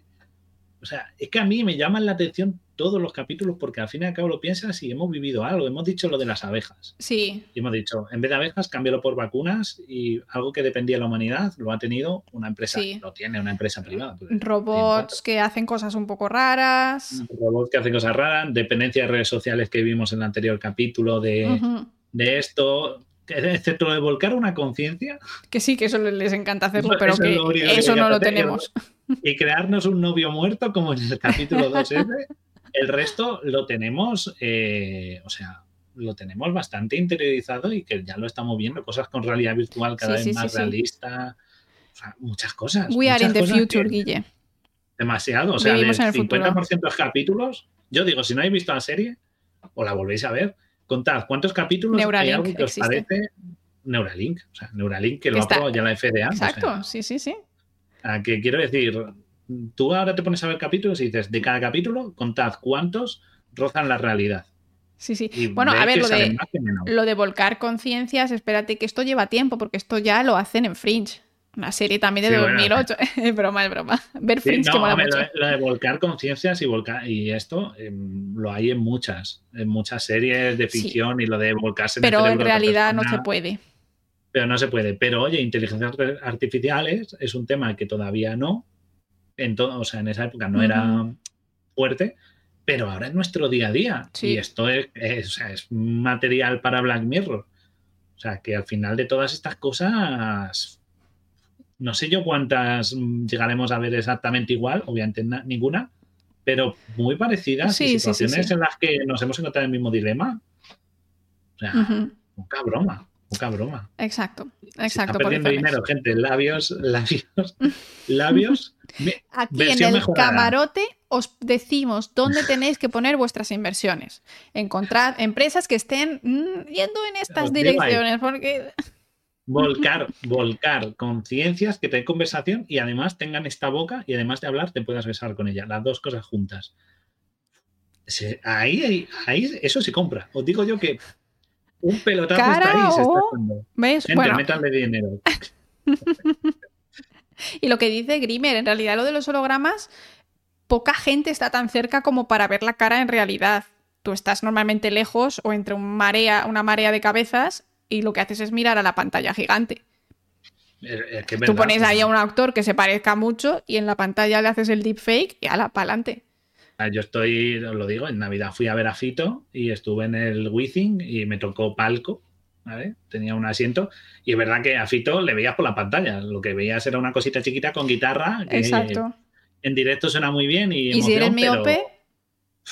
No, los prismáticos, con prismáticos, como las, como en la ópera, señora esta, que siempre que sale con prismáticos. a pues mí lo que, lo que me hace mucha, lo que me da mucha curiosidad del tema de los conciertos es que, a ver, físicamente es un esfuerzo súper grande y muchas veces cuando enfocan la cámara de cerca se les ven los litros de sudor que les van saliendo. Es una locura. ¿eh? y ves el esfuerzo y ves cosas como que hay algunos, por, ejemplo, Fito llegó a dar, no sé si fueron dos o tres conciertos seguidos, para, porque tenía, vendió todo. O sea, lo ves y luego ves momentos en directo que no tienen, que no se aprovechan igual que escuchándolos. O sea, tiene un algo el directo que. Sí, la, es el toda la gente no metidas en el mismo, no sintiendo ahí la canción como tú a la vez. Así que, pero bueno. Bueno, polizones, pues este, yo creo que ya vamos a cerrar porque es la hora de comer. Sí. está pidiendo ya de hace un rato. Y... Hay que ir a ver la sexta temporada. Exacto. Eh, y la de habéis... me la he guardado. Me gusta, me la voy a ver. Buena recomendación, siempre salen recomendaciones de nuestros queridos polizones por aquí. Y nada, lo dicho de nuevo, muchas gracias por estar en el chat, por esas cuantas ha habido subs, ha habido un donante anónimo. Y luego, que no sabemos quién eres, espero que no seas quién pienso, porque te tengo prohibido suscribirte a este canal. Oh, ojo, ojo. No, porque para darle dinero a Amazon que me lo dé a mí en persona, digo. Pues eso está. Vale, vale, bien, bien, bien. Pero bueno, aquí te queremos igual y muchas gracias por tu apoyo al canal y por vuestro apoyo por las subs eh, que, tenéis normales y por estar en el chat y por todo. Así que nada, Guille, vete recordándoles que, nos den a like, que yo qué sé, ¿sabes? ya, sabéis, lo resumimos todos. Si habéis llegado tarde lo podéis escuchar. Si os perdisteis el anterior lo podéis ver. Lo va explicando también Altaulfo conmigo, que es como mi traductor. Eh, eh, lo podéis ver en Spotify, en iVoox, en YouTube, lo subimos siempre. También hay shorts que vamos a ir tuiteando y que estamos escribiendo y Laura os cuenta cosas curiosas. Eh, también, pues no sé, en TikTok, en Instagram, seguidnos para estar siempre cuando sacamos los directos, recordadnos, martes y jueves, Laura Noticias y Club del Libro. Y sábado hacemos el charlando. Martes, jueves y sábado. Ya lo pensaremos. Lo resubiremos, ya veré de qué se me ocurre. Tengo ideas, pero ya veré. Martes, jueves y sábado. Martes, jueves y sábado. Jueves y sábado. Siempre, siempre par, 2, 4, 6. No me os pare. Siempre, Ay, me encanta, me encanta. Número par, siempre sale bien. Y nada, muchas gracias por todo, gracias por estar ahí, gracias por lo, el premio que sabéis que nos han dado. Nos lo pasamos súper bien con vosotros en el chat, con vuestra, vuestros chistes, vuestras opiniones. Eh, gracias por apoyarnos y, pues eso. Hola, polizones, adiós, polizones. Fernamec llega tarde, pero no pasa nada porque se queda todo guardado, nos puedes escuchar en directo. En directo se puede ver, así que muchas gracias por estar ahí. De verdad, sois vosotros lo que mantiene esto a flote. No hay, otra manera. Adiós. Muchas gracias. Vuestra emisora clandestina a bordo, del Beagle. Eso, eso, eso. Dejarnos comentarios en, Spotify y en Evox. Si se os ocurren cosas o en YouTube, dejadnos comentarios que luego los contestamos o vemos. Buen fin de, disfrutar del veranito.